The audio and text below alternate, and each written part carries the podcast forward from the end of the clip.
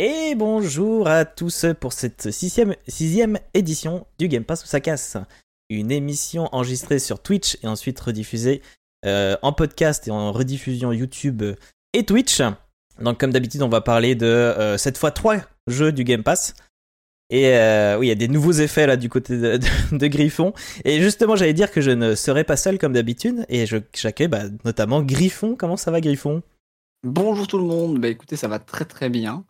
Euh, en forme. Là, on, mois, de, mois de février est bien euh, passé? Le mois de février s'est bien passé. On revient du sport, donc euh, on est bien. du coup, ça, ça, gigote de partout avec les petits smileys à l'écran, c'est parfait. C'est dynamique, ça donne la patate. Et nous sommes aussi accompagnés de Alan. Comment ça va, Alan? Eh ben salut, eh ben écoute, euh, ça va pas trop mal. Je, je termine une vieille bronchite qui, qui veut pas me lâcher, mais euh, ça va passer. J'espère juste ne pas vous exploser les oreilles avec une grosse toux euh, pendant, pendant le live, mais ça devrait aller. au pire, c'est pas bien grave. Hein. Ça arrive d'être malade. C'est pas marrant, mais ça arrive. On va bien passer aussi ton mois de, de février. Alors mon mois de février, euh, ça va. Euh, j'ai été, euh, j'ai pas été trop présent là sur Twitch. J'espère pouvoir revenir sur un rythme un peu plus classique là sur sur le mois de mars là. Mais j'ai quand même fini Dark Souls Remaster cette semaine, donc je suis content. Je vais pouvoir passer à la suite. Et la suite, t'as décidé du coup derrière ou pas? Je que eh bah, on verra. sachant que j'ai un nouveau follower qui est fan de Dark Souls 2 et ouais, j'avais ça. C'est le Dark Souls 2, c'est plus long. Il m'a bien marqué. Alors, qui sait Est-ce que je vais me lancer dans Dark Souls 2 Who knows On verra. J'ai pas encore décidé. Ça marche. Bon bah moi bah, j'étais pas très présent plus parce que je n'ai pas été là du tout du mois de février. C'est ça mon dernier live c'était le Game Pass où ça casse euh, de février. Et ça m'a fait du bien de faire une pause. Je pense que je vais avoir des, des nouveaux projets et tout. Et puis ça m'a permis de, de, voilà, remettre en question. Ça fait toujours du bien de, de couper un peu. D'ailleurs j'ai vu là que McFly Carito avait annoncé aussi une pause de leur côté. Donc comme quoi même euh, parfois les gros créateurs ont aussi besoin de souffler un peu. Euh, donc voilà. En tout cas N'hésitez pas à aller voir leur chaîne et à les follow sur Twitch. Euh, évidemment, comme d'habitude, nous sommes accompagnés des deux modératrices, euh, Linou et Yoris, qui vont pouvoir euh, mettre de côté, aller pêcher un peu les meilleurs commentaires pendant l'enregistrement Twitch pour qu'on puisse les lire et y répondre. Et merci à elles en tout cas. Merci beaucoup. Comme d'hab, on va commencer par les actualités. L'actualité que tu voulais nous parler, Alan, ça concerne la Game Jam. Euh, ouais, tout à fait. Je voulais parler d'une game jam, alors pas n'importe laquelle, euh, celle qui a été organisée par Arte. Alors, déjà, bah, qu'est-ce que c'est qu'une game jam? Parce que je pense que c'est pas forcément évident pour tout le monde. L'idée d'une game jam, c'est que sur une période restreinte, des personnes, souvent constituées en équipe, doivent créer un jeu vidéo sous la contrainte d'un thème révélé en fait au dernier moment. C'est l'occasion pour ces jeunes développeurs de se faire connaître en montrant ce qu'ils sont capables de faire dans ce temps limité. Alors, pourquoi je vous parler de cette Game Jam C'est parce que bah, déjà, c'est déroulé en France, à la Marbreuil de Montreuil, entre le 6 et 9 janvier 2023, donc c'est euh, relativement récent, et c'était organisé par la célèbre chaîne franco-allemande Arte. Qu'est-ce qui m'intéresse en fait Parce qu'en général, bon, les Game Jam, j'avoue que je suis pas trop, mais euh, là, ça m'a, attiré parce que la Game Jam va mettre en valeur, cette Game Jam va mettre en valeur un principe euh, qui est de plus en plus critiqué dans le milieu du jeu vidéo, qui est ce qu'on appelle le crunch. Alors, c'est quoi le crunch Je vais expliquer au fur et à mesure. C'est une marque de céréales c'est ça. C'est pas ça. d'être une marque de céréales. c'est aussi un terme communément utilisé par l'industrie euh, du logiciel et de l'industrie vidéoludique pour désigner une période intense en fait de travail, généralement avant le rendu d'un projet. Et euh, le crunch, en fait, euh, ça fait une grosse pression euh, sur les employés, sur les, temps, les temps de travail, les semaines qui deviennent bien longues, ils ne voient plus beaucoup leur famille, et dans le but, effectivement, d'atteindre un objectif qui a été fixé. Alors, vous commencez peut-être à voir l'idée que, que je veux aborder, c'est que une game jam, on, demande à des gens de développer un jeu vidéo sur une période de temps restreinte. Bah oui, en fait, ça met, euh, ça met déjà un peu euh, les jeunes développeurs dans le bain de, euh, eh ben, vous allez devoir sacrifier un peu votre santé au profit de la réalisation d'un projet. Peut-être pas dormir. Les organisateurs de game jam traditionnels, à l'image des studios de jeux vidéo, souvent ils vous signent de belles chartes demandant aux participants de dormir, de bien manger, etc. Mais sans faire le nécessaire en fait pour que ça se vérifie. Alors, celle d'Arte dans tout ça, pourquoi, pourquoi ça change? C'est parce que bah, ils étaient accompagnés notamment par l'association Game Impact, qui est, euh, qui, enfin, qui est une association qui travaille à ce que euh, l'industrie du jeu vidéo fasse, euh, établisse un peu une transition vers plus d'éthique, surtout dans, dans, la qualité de travail de, de, de leurs employés. Et donc, euh, bah, comment ça s'est vérifié en fait dans cette euh, game jam? Déjà, c'est simple, à 23h pétantes, tous les soirs, tout le monde dehors, on demande gentiment à tout le monde de sortir. Personne ne reste la nuit sur place euh, pour Ah. continuer à travailler. On met à disposition des repas équilibrés. On met également une salle de calme euh, pour ait- pour qu'on puisse trouver un peu de silence. euh, Ou parler même, visiblement, on pouvait parler des fois à des gens euh, pour essayer de régler de conflits euh, dans les équipes, etc. Et surtout, pas de compétition, il n'y avait rien à gagner, qui enlève malgré tout une certaine pression. Pour, euh, avant d'aborder un peu le sujet, discuter un peu autour de, ça, euh, comment elle a été vécue en fait, cette Game Jam? Bah, L'ambiance y était visiblement beaucoup moins toxique que dans beaucoup d'événements similaires. euh, parce que même si, même s'il n'y a pas de gagnant, pardon, il, reste l'idée, pardon, que c'est un challenge. C'est-à-dire que quand même, même s'il n'y a rien à gagner, on demande à ces jeunes développeurs de, pendant ce temps restreint, de réussir à réaliser quelque chose. Donc forcément, ils se mettent un peu la pression. Surtout que malgré tout, ça reste pour eux une occasion de se faire connaître auprès de l'industrie du jeu vidéo. Il faut quand même savoir que les travailleurs de ce milieu connaissent souvent une précarité et beaucoup cherchent à alimenter pendant ce genre d'événement leur portfolio, espérant peut-être se faire recruter euh, dans la foulée par euh, des, studios de jeux vidéo, que ce soit bah, là en France ou même ailleurs. Finalement, cette game jam, elle est restée un endroit de pression pour les équipes, mais d'après ce que j'ai pu voir, d'après euh, quelques interviews, etc., on voit quand même que c'était dans un cadre plus sain. C'est-à-dire que ça n'enlevait pas le stress euh, ou la pression, mais il n'y avait pas ce côté, comme certains évoquaient, que euh, bah, déjà le soir, en fait, tout simplement, il y, en a qui. Ça m'a marqué, en fait, cet exemple. Il y avait cet exemple de quelqu'un qui disait J'avais participé à une game jam, et au moment où je me disais Attends, je fatigue, j'aimerais rentrer chez moi, en fait, je regarde mes, je regarde mes, mes collègues, mes, mes coéquipiers, etc.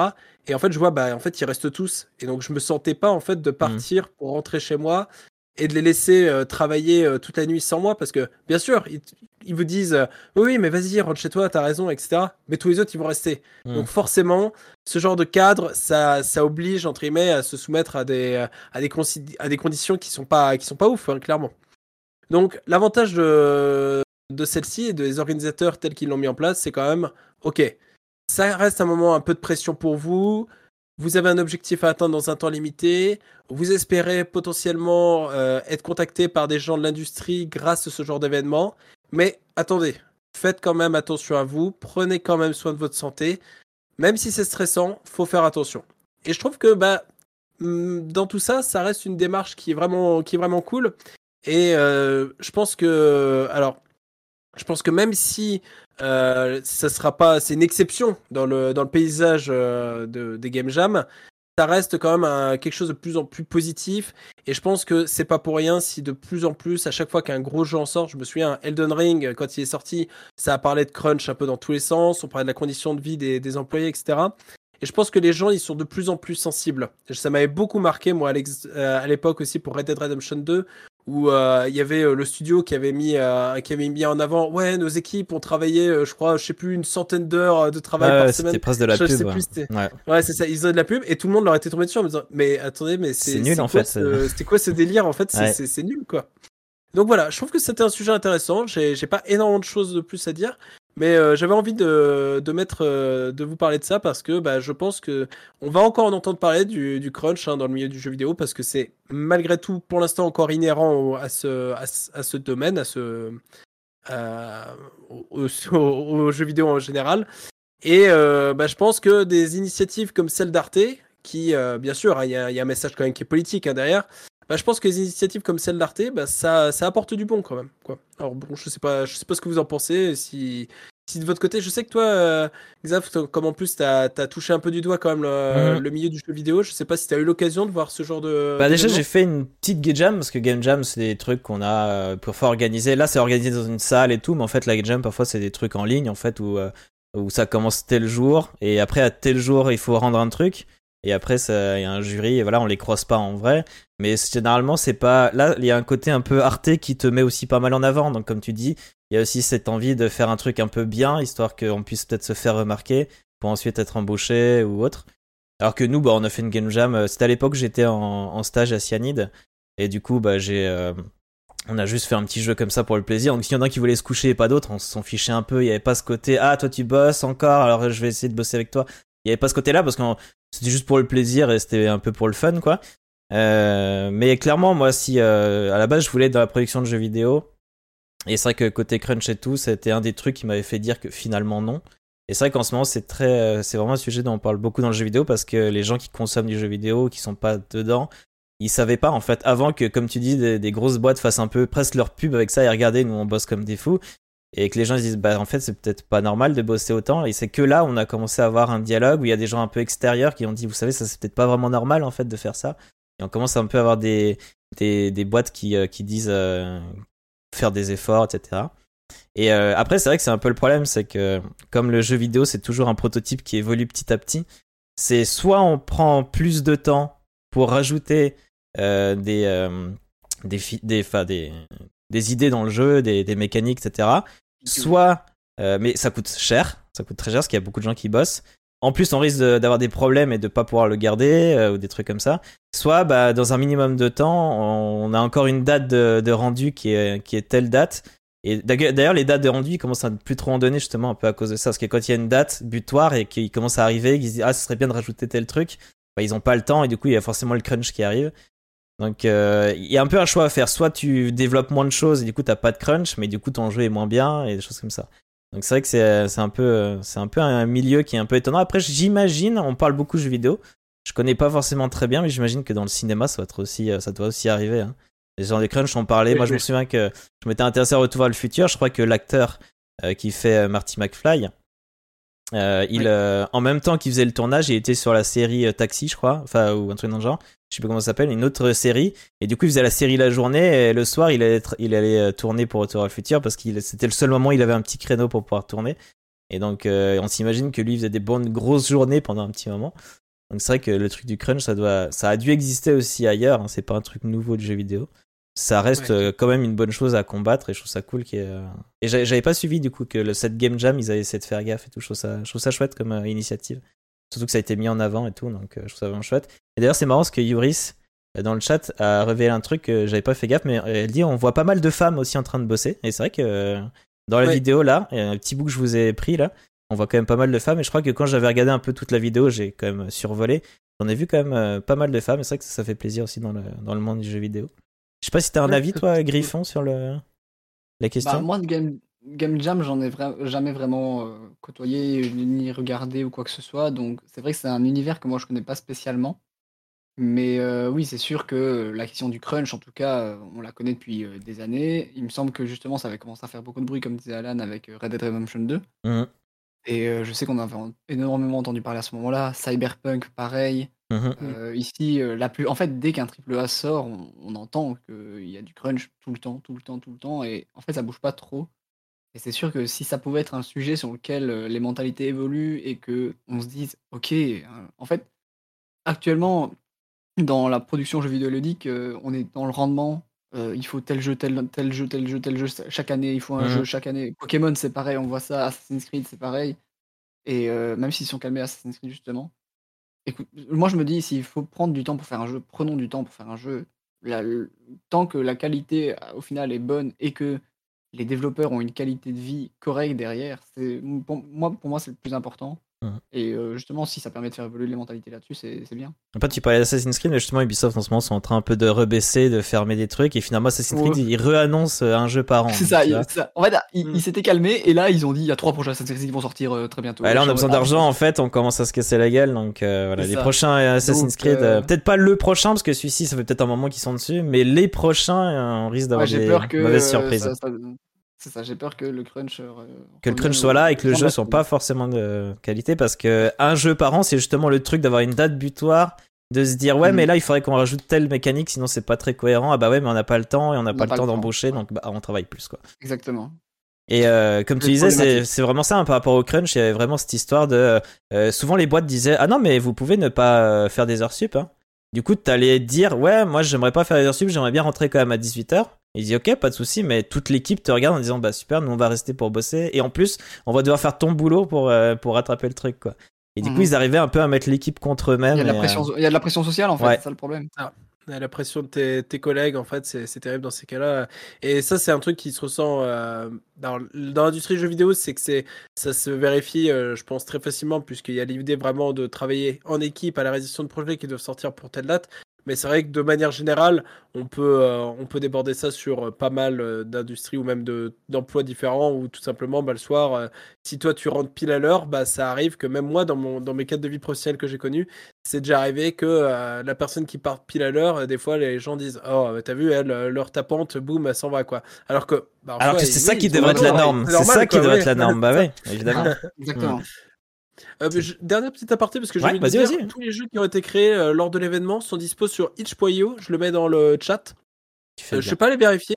Et le thème, euh, le thème de, cette, de cet événement, c'était miroir. Ouais. Voilà, pour ceux que ça intéresse, c'est un principe assez cool. C'est marrant parce que quand j'ai lu, quand j'ai lu ce- le sujet, je me suis dit ah ouais, toi tu pourrais faire ça. J'ai imaginé des jeux un peu comme de- des petits jeux de plateforme à la Bread et tout ça où tu joues un peu avec avec les sortes de transitions entre le monde miroir, etc. Donc je sais pas trop ce qui a été fait. Je serais assez curieux. J'irai jeter un coup d'œil. J'ai pas eu le temps. Mais euh, je pense qu'il y avait moyen avec ce avec ce thème de faire des trucs sympas. Ouais, et n'hésitez pas, du coup, moi je suis allé euh, piquer les, euh, les vidéos sur Arte, donc Twitch, le Arte, enfin le Twitch de Arte, je vais y arriver. Et du coup, il y a toute une rediffusion où justement ils vont comme ça voir les équipes et voir un peu ce qu'ils font, qu'est-ce qu'ils ont commencé, etc. Avec tout un discours là-dessus, donc n'hésitez pas à aller voir. Et notamment, c'est présenté par euh, Medoc, donc pour les personnes qui ont connu euh, No Life, euh, il y avait Medoc et Mogui qui sont encore actuellement, ce qu'ils font encore, là on peut les retrouver, c'est à travers un podcast qui s'appelle Cozy Corner, si je dis pas de bêtises. Donc c'est un mec qui est assez, enfin c'est un double, un, duo qui est assez marrant. Et là le Médoc, il pareil dans cette vidéo où il va voir les gens, c'est lui qui va directement interviewer les petites équipes et il est super marrant. Donc c'est un petit plaisir à regarder.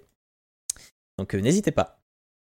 On va passer à la news de Griffon qui voulait nous parler de, euh, encore une fois, même j'ai envie de dire, malheureusement, de EA et de licenciement autour de la, licence euh, Apex, si je dis pas de bêtises. C'est ça.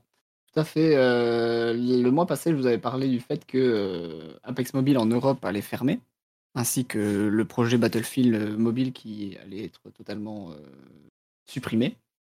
Et en fait, euh, ce mois-ci, on a appris que euh, plus de 200 testeurs euh, qui travaillaient sur Apex Legends ont été licenciés du côté de EA. Et ça rejoint donc ce qu'on expliquait donc il y a un mois. C'est que en ce moment, EA euh, voit un peu la pente descendante, j'ai l'impression, surtout pour son Battle Royale. Et malheureusement, ça fait effet de bâton sur les, les développeurs et aussi les testeurs qui se retrouvent à être licenciés en masse. Parce que bon, on parle quand même de 200 personnes, c'est pas, c'est pas, c'est pas peu, hein. c'est quelque chose d'assez gros et c'est quelque chose qui, qui se fait depuis plusieurs mois maintenant du côté de EA. Donc c'est quelque chose euh, qu'il faut mettre en avant, je pense, car on, on, est quand même sur... euh, justement, avant, on parlait de, du développement d'un jeu qui, qui peut être très long et très dur pour des développeurs. Et en fait, on voit que c'est aussi un métier qui, qui est très euh, précaire, entre guillemets, dans le sens où euh, du jour au lendemain, on peut se faire licencier euh, sans vraiment euh, avoir son mot à dire et se retrouver comme ça sans, sans poste. Après, c'est des, personnes qui travaillent sur des projets qui sont quand même assez gros, donc j'espère pour elles qu'elles vont réussir à retrouver un travail. Je sais pas ce que vous vous en pensez de tout ça, de, de se dire que voilà, en ce moment, il y a beaucoup de licenciements qui, qui partent, et pas que, que chez EA, hein, on en entend dans beaucoup de, de différents studios, pas forcément des gros, mais aussi des petits. Et il me semble qu'il y a un- tout un studio qui a été fermé récemment aussi, euh, mais pas chez EA. Donc, euh, qu'est-ce que vous en pensez, vous, justement, de, de tout ça, euh, du fait que en, Bah. ce, en ce moment, a- on, on a l'impression qu'il y a, une- il y a un- le jeu vidéo est en même temps dans une phase d'expansion, mais d'un autre côté, on, on voit qu'il y a énormément de licenciements massifs. C'est vrai que c'est un peu déroutant, je trouve. Bah, le problème, en tout cas, moi, que je vois, c'est que, bon, déjà, c'est toujours triste quand on apprend euh, le licenciement euh, d'un certain nombre de personnes. Et là, en l'occurrence, bah, 200 personnes, euh, ça fait mal. D'autant plus quand on sait que bah, c'est EA qui licencie, alors que, bon, je, je connais pas les chiffres, hein, mais je me doute que euh, n'est pas sur la paille au point de devoir licencier 200 personnes. Alors, le fait que ce Bah. soit des testeurs, en plus, tu te dis que euh, bah, ça va clairement jouer sur la, la qualité d'un jeu. Surtout Et ça puis qu'il en plus, pour ceux, qui, ouais. Ouais, Mm. pour ceux en plus qui, qui savent pas, le métier de testeur, alors déjà, bon, visiblement, c'est assez précaire, c'est payé au lance-pierre, etc. Mais en plus, euh, c'est pas du tout comme certains, je me souviens à l'époque, on on disait, ah, ça doit être le métier de rêve. C'est assez infâme. Non, ouais. Ah ouais, c'est ça. Tu passes ta journée à te taper contre des murs, à tester des trucs à la con, à essayer de Mhm. t'accroupir à un endroit où personne ne doit s'accroupir. Enfin, des, des exemples idiots comme ça. Mais euh, voilà, c'est un métier euh, vraiment pas évident. Avec en plus, malgré tout, de la pression. Donc, non seulement t'es payé au lance-pierre, t'es, euh, ton, ton métier, en fait, c'est c'est pas ouf. Et en plus, bah, on te fout de la pression. Et, euh, et par-dessus ça, bah, tu te dis, bah, une grosse licence, euh, EA, euh, qui a le- sur le jeu Apex, qui t'associe deux personnes. Alors, ça signifie quoi derrière? Ça veut dire quoi? Qu'ils veulent qui vont pas faire trop de nouveautés, donc du coup ils se, de- ils se disent qu'ils ont pas besoin de testeurs parce que de toute façon ils vont rien sortir sur le jeu. Parce que les 200 testeurs, à mon avis, ça a rien à voir avec la version mobile, donc ils abandonnent. Mais Non. je pense pas que voilà, voilà. Donc ça signifie quoi derrière? Ça, de toute façon, on sait que ces grosses boîtes euh, cherchent toujours à fond le profit, mais euh, bon, euh, là je, je suis pas assez calé sur le sujet pour voir ce que ça va impliquer derrière. Mais je vois essentiellement, moi, une recherche de profit à fond, hein, de toute façon. Bah, donc, pour répondre à ça, en fait, il y a, c'est que ici récemment, c'était l'anniversaire de Apex. Donc, je pense que Apex est aussi en phase d'expansion et de et j'ai pas l'impression qu'ils veulent ralentir le rythme des, mises à jour d'Apex. Et en, quête d'argent, en effet, surtout que ce qu'on apprend aussi dans, dans toute cette news, c'est que euh, malgré des investissements, EA aurait perdu euh, 10% en bourse, ce qui est pas non plus rien pour une société aussi grosse. Donc ça montre que euh, en fait euh, EA est vraiment en train de, de faire une dégringolade assez grande et que si en fait ils n'arrivent pas à, à se redresser, on va dire, euh, ça risque de, de continuer à licencier du personnel euh, en masse. Et le problème c'est que si ça fait ça, ben, la qualité des jeux va, va baisser et du coup les jeux seront pas achetés et ça va entraîner encore euh, des, lic- des licenciements. Jusqu'où ça va aller? Est-ce qu'on est sur euh, un début de faillite pour EA Je ne pense pas non plus, vu, la, vu le colosse que c'est, mais euh, on sait qu'ils ont perdu la licence FIFA, ce qui rapportait quand même énormément à, ce studio. Donc, jusqu'où va aller la, dégringolade de, de, de EA On verra.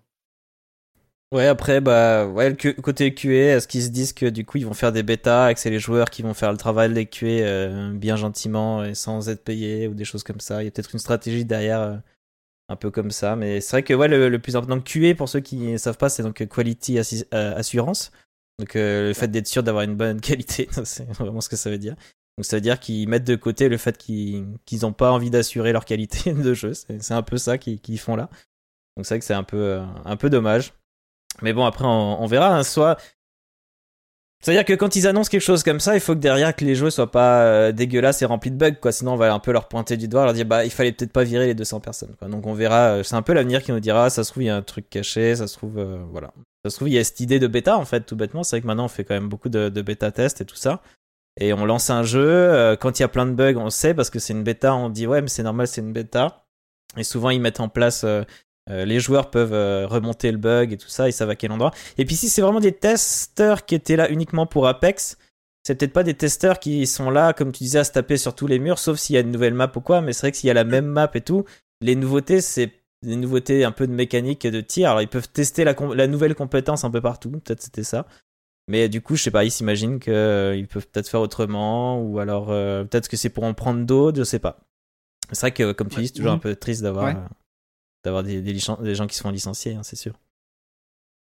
Et puis, euh, Juste, bah, j'avais une question. vas-y, vas-y. Euh, pardon, vas-y. Non, Non. c'est que je, euh, selon ce que tu as dit, Griffon, là, euh, j'avais pas forcément fait attention, mais tu parlais de la licence euh, FIFA, mais c'est vrai que de ce que je comprends, c'est les jeux en gros de EA vont toujours continuer à exister, mais c'est- ils ont, ils ont perdu le droit d'utiliser le terme FIFA. hein. C'est ça que, si je me trompe pas? Ouais, ça, euh, euh, ouais. Le nom FIFA a été retiré à EA parce que justement ils trouvaient que les jeux étaient euh, moins intéressants et n'évoluaient pas comme ils le souhaitaient. Et donc Mm. EA va continuer à sortir des jeux de simulation de foot, enfin simulation arcade entre guillemets, mais ils n'auront plus le nom de FIFA. Ils ne pourront plus le mettre. Et donc plus les joueurs non plus, j'imagine. Parce que c'est ça qui vendait Ça, beaucoup. ça il me dépendra des négociations avec les. Ça, Avec c'est chaque tout le équipe, temps ouais. des négociations avec les clubs, euh, etc. C'est pour ça que, par exemple, dans le dernier FIFA, euh, il me semble que c'est le club de la, de la Juventus qui s'appelle le Piemonte Calcio parce que ils n'ont pas la licence de ce club-là et donc ils sont obligés de faire ça. Comme le jeu PES, comme tout le temps, ça a tout le temps été euh, EA qui avait les joueurs. euh, bah, les jeux PS étaient obligés de Ouais. remplacer les noms des footballeurs, etc. parce qu'ils n'avaient pas les, les- les droits. D'accord. Je sais plus si la licence FIFA est allée ailleurs du coup ou pas, je j'en souviens plus. Il y a une histoire comme ça. Il me qui semble qu'ils sont en train de se tourner vers un autre projet sur, un, sur quelque chose d'autre, mais on n'a pas encore eu énormément de détails. Ouais, je sais plus, j'avais pas trop suivi. C'est vrai que moi, les jeux de foot, c'est pas trop, trop mon truc, mais c'est vrai que j'avais entendu parler de cette histoire euh, de la licence qui était perdue. Euh, ce, moi, je vais vous parler d'un. bah, on est dans des trucs pas très euh, forcément joyeux. on est euh, dans le dans le crunch, dans le licenciement, et moi, je vais vous parler euh, du- d'un comment dire d'un meurtre. Ça commence bien. Donc c'est Agnès Lassalle qui était donc en fin en fin de mois de février qui a été qui a été poignardée par un de ses élèves, parce qu'elle est professeure au collège lycée de Saint-Jean-de-Luz. Donc il y a un élève de 16 ans le mercredi 22 février vers 10h et qui s'est simplement levé en plein cours avec une arme blanche et qui allait tout simplement poignarder euh, son, sa prof. Et après je crois qu'il est parti se réfugier dans une salle à côté, on sait pas trop. Euh, le jeune décrit euh, à la base comme étant très calme et avec aucun problème avec l'enseignante et tout ça. Mais il y a quand même beaucoup de gens qui parlent de problèmes psychologiques qui étaient là déjà de base. Quelqu'un, même lui-même, il disait qu'il se disait possédé et qu'il entendait des voix dans sa tête, etc. Donc même il y a voilà pas mal de proches qui disaient oui il a, il est calme, mais on, sait il a des problèmes psychologiques. Ça n'a pas empêché euh, pour autant d'avoir euh, des personnes qui euh, qui ont dit que bah c'était sûrement parce que il joue aux jeux vidéo parce que les jeux vidéo ça rend violent. Alors c'est un truc qu'on avait un peu l'habitude d'entendre, surtout il y a une dizaine d'années on va dire. C'est vrai qu'entre temps, il y a eu quand même pas mal d'études qui ont prouvé que les jeux vidéo apportaient quand même beaucoup de choses. Donc, par exemple, une étude de 2 ans sur 5000 enfants de 9 à 10 ans qui a prouvé que c'était même une bonne distraction, bien meilleure que la télé ou passer son temps sur les réseaux sociaux. Parce que c'est quelque chose de plus, euh, de moins passif, de, de plus actif. On fait quand même quelque chose, on réfléchit. Et cela, ça, euh, voilà, ça, ça renforce tout ce qui est capacité d'apprentissage, euh, leur permet de plus facilement comprendre des idées complexes et de s'adapter à de nouvelles situations. Évidemment, ça justifie pas de passer des heures et des heures sur le jeu vidéo, mais autant que passer des heures et des heures sur la télé ou autre. Donc voilà, il y a eu, euh, il y a eu quand même pas mal d'études entre temps, et c'est vrai que ça avait quand même un peu calmé ce genre de discours. On l'entendait pas systématiquement, mais là, encore une fois, on a eu le droit, euh, par exemple, à ceci. Je vous ai pris un extrait. Les élèves sont sans arrêt euh, sur leurs jeux vidéo, en train de jouer à des jeux extrêmement violents, et quand ils se retrouvent dans la vie réelle, ils ne savent plus s'ils sont encore dans le jeu ou s'ils sont encore dans la vie réelle. Voilà, ce genre de discours qui veut rien dire et tout dire à la fois. Donc c'est un Oh certain. Kevin Bossuet, un ancien professeur lui-même d'histoire, euh, qui semble encore avoir des préjugés sur, sur notre média préféré, comme j'ai marqué. Donc cette image, comme je disais, un peu vieillissante du jeu vidéo qui rend violent, semble quand même pour certains encore un peu présente dans leur tête. Et il y a notamment euh, donc euh, Fibre Tigre, qui est quelqu'un que je suis personnellement parce qu'il écrit. euh, c'est lui notamment qui a écrit donc le jeu Antioche qu'on a fait d'ailleurs avec Alan, qui était très chouette, qu'on a fini là il y a peu de temps, et qui a aussi écrit des jeux de, rôle papier comme euh, Aria et plein d'autres. Enfin, je vous laisse. Il est, il est toujours en lien avec Mister MV. Maintenant, il bosse avec lui pour faire tout ça. Il a répondu un discours sans substance euh, ni, euh, ni fait pour étayer une opinion réac, bien euh, bref du Kevin Bossuet standard. Dommage, car il y a un vrai débat intéressant sur la violence dans le jeu vidéo à faire, mais ce débat sera impossible tant que des Kevin Bossuet auront la parole. Et je trouve ça intéressant comme, idée de se dire, on n'est pas là en train de pour dire que bah, la violence au jeu vidéo c'est très bien et qu'il faut continuer. C'est vrai qu'il faut savoir à quel public ça, ça va. Et puis c'est vrai que les personnes qui ont déjà un passif un peu euh, à pro- problème psychologique ou autre, ça peut éventuellement leur donner des idées, tout comme regarder Breaking Bad, ça peut donner une idée de faire fondre un corps euh, dans une bassine, euh, voilà, avec certains produits, tout ça. D'ailleurs que certains ont fait pour de vrai après la série euh, Breaking Bad. Euh, bien, Donc, c'est évi- que- Évidemment, la violence aux jeux vidéo, c'est pas forcément un truc qui est, qui est parfait. Il faut aussi que ce soit bien traité. Il faut soit que ce soit un peu euh, léger dans la manière que ce soit présenté, mais si c'est trop cru et trop réel, trop, enfin, je sais pas comment dire, euh, où on sent vraiment comme si, parce que souvent on dit ouais Call of Duty machin. Moi, je trouve que quand on joue à Call of Duty, on n'a pas l'impression de tuer des gens. Tuer des gens, c'est un truc impensable dans nos têtes. C'est vraiment. Là, j'imagine même pas l'horreur qu'ont vu les autres élèves avoir un mec poignarder leur prof, qui, à ce qui paraît en plus c'était génial et tout ça. C'est souvent ce qu'on dit des gens qui sont morts, mais n'empêche que ça avait l'air d'être quand même une prof qui, qui était plutôt appréciée, tout ça. Donc, euh, l'horreur de, de voir quelqu'un vraiment tué devant nous et tout ça, c'est vraiment quelque chose de cru qu'on n'a pas dans les jeux vidéo. Je veux dire, euh, on meurt, on réapparaît, c'est pas vraiment mourir, c'est juste euh, du tir au pigeon, quoi. C'est comme les petits canards à la fête foraine. Donc c'est vrai que ça dépend comment c'est traité, mais il y a peut-être des jeux qui ont un peu plus de liberté, qui vont peut-être un peu plus loin, et c'est bien de savoir où est-ce qu'on doit s'arrêter. Donc je suis d'accord qu'il y a un vrai, un vrai débat derrière. Tu veux dire un truc, Griffon, je crois? Bah, je dis que c'est bien parce que je- on pourra rebondir sur ça plus tard avec notamment Atomic Heart qui pour moi Ouais. fait preuve un peu de, de surviolence euh, sans, sans réel euh, atout. Disons que ouais, il y a, il y a le côté savoir où est-ce qu'on s'arrête. On pourra en effet un peu reparler euh, sur Atomic Heart euh, tout à l'heure. Et euh, je me permets aussi donc un deuxième extrait qu'on a eu peu de temps après. C'était dans l'émission euh, C'est dans l'air et on entendait ceci. Est-ce être vieux grincheux que de dire mais est-ce que tous ces jeux vidéo ou euh, qui sont ultra violents ou à la Kalachnikov il faut descendre le plus de points et on a des points supplémentaires si on abat une femme enceinte il y a des jeux comme ça hein. Euh, et toutes ces images sur internet qui sont assez violentes eh ben ça peut monter à la tête de Eh nos ben. jeunes en tous les cas ça les baigne dans un univers où euh, la violence est présente et, euh, et, et même banalisée Et du coup, moi, ce que j'ai répondu à ça sur Twitter, c'est qu'il est bête, le mec. Évidemment qu'on a plus de points quand on tue une femme enceinte. On tue deux personnes au lieu d'une. Bah évidemment, c'est. J'aimerais bien savoir à quel jeu il joue. Hein. ouais, alors, une femme enceinte déjà dans un jeu, je crois, j'en ai jamais vu, à part peut-être dans Death Stranding où il y a tout un délire avec les bébés. Il y a potentiellement une femme enceinte euh, quelque part là-dedans. Mais euh, bon, voilà. Euh, en vrai, je vais pas vous cacher, si je vous parle de cette news, c'est pas seulement pour. euh, Bon, c'est c'est une news intéressante, euh, ce, ce débat qui est encore là, euh, je trouve ça fou qu'on puisse encore sortir, mais bon, voilà.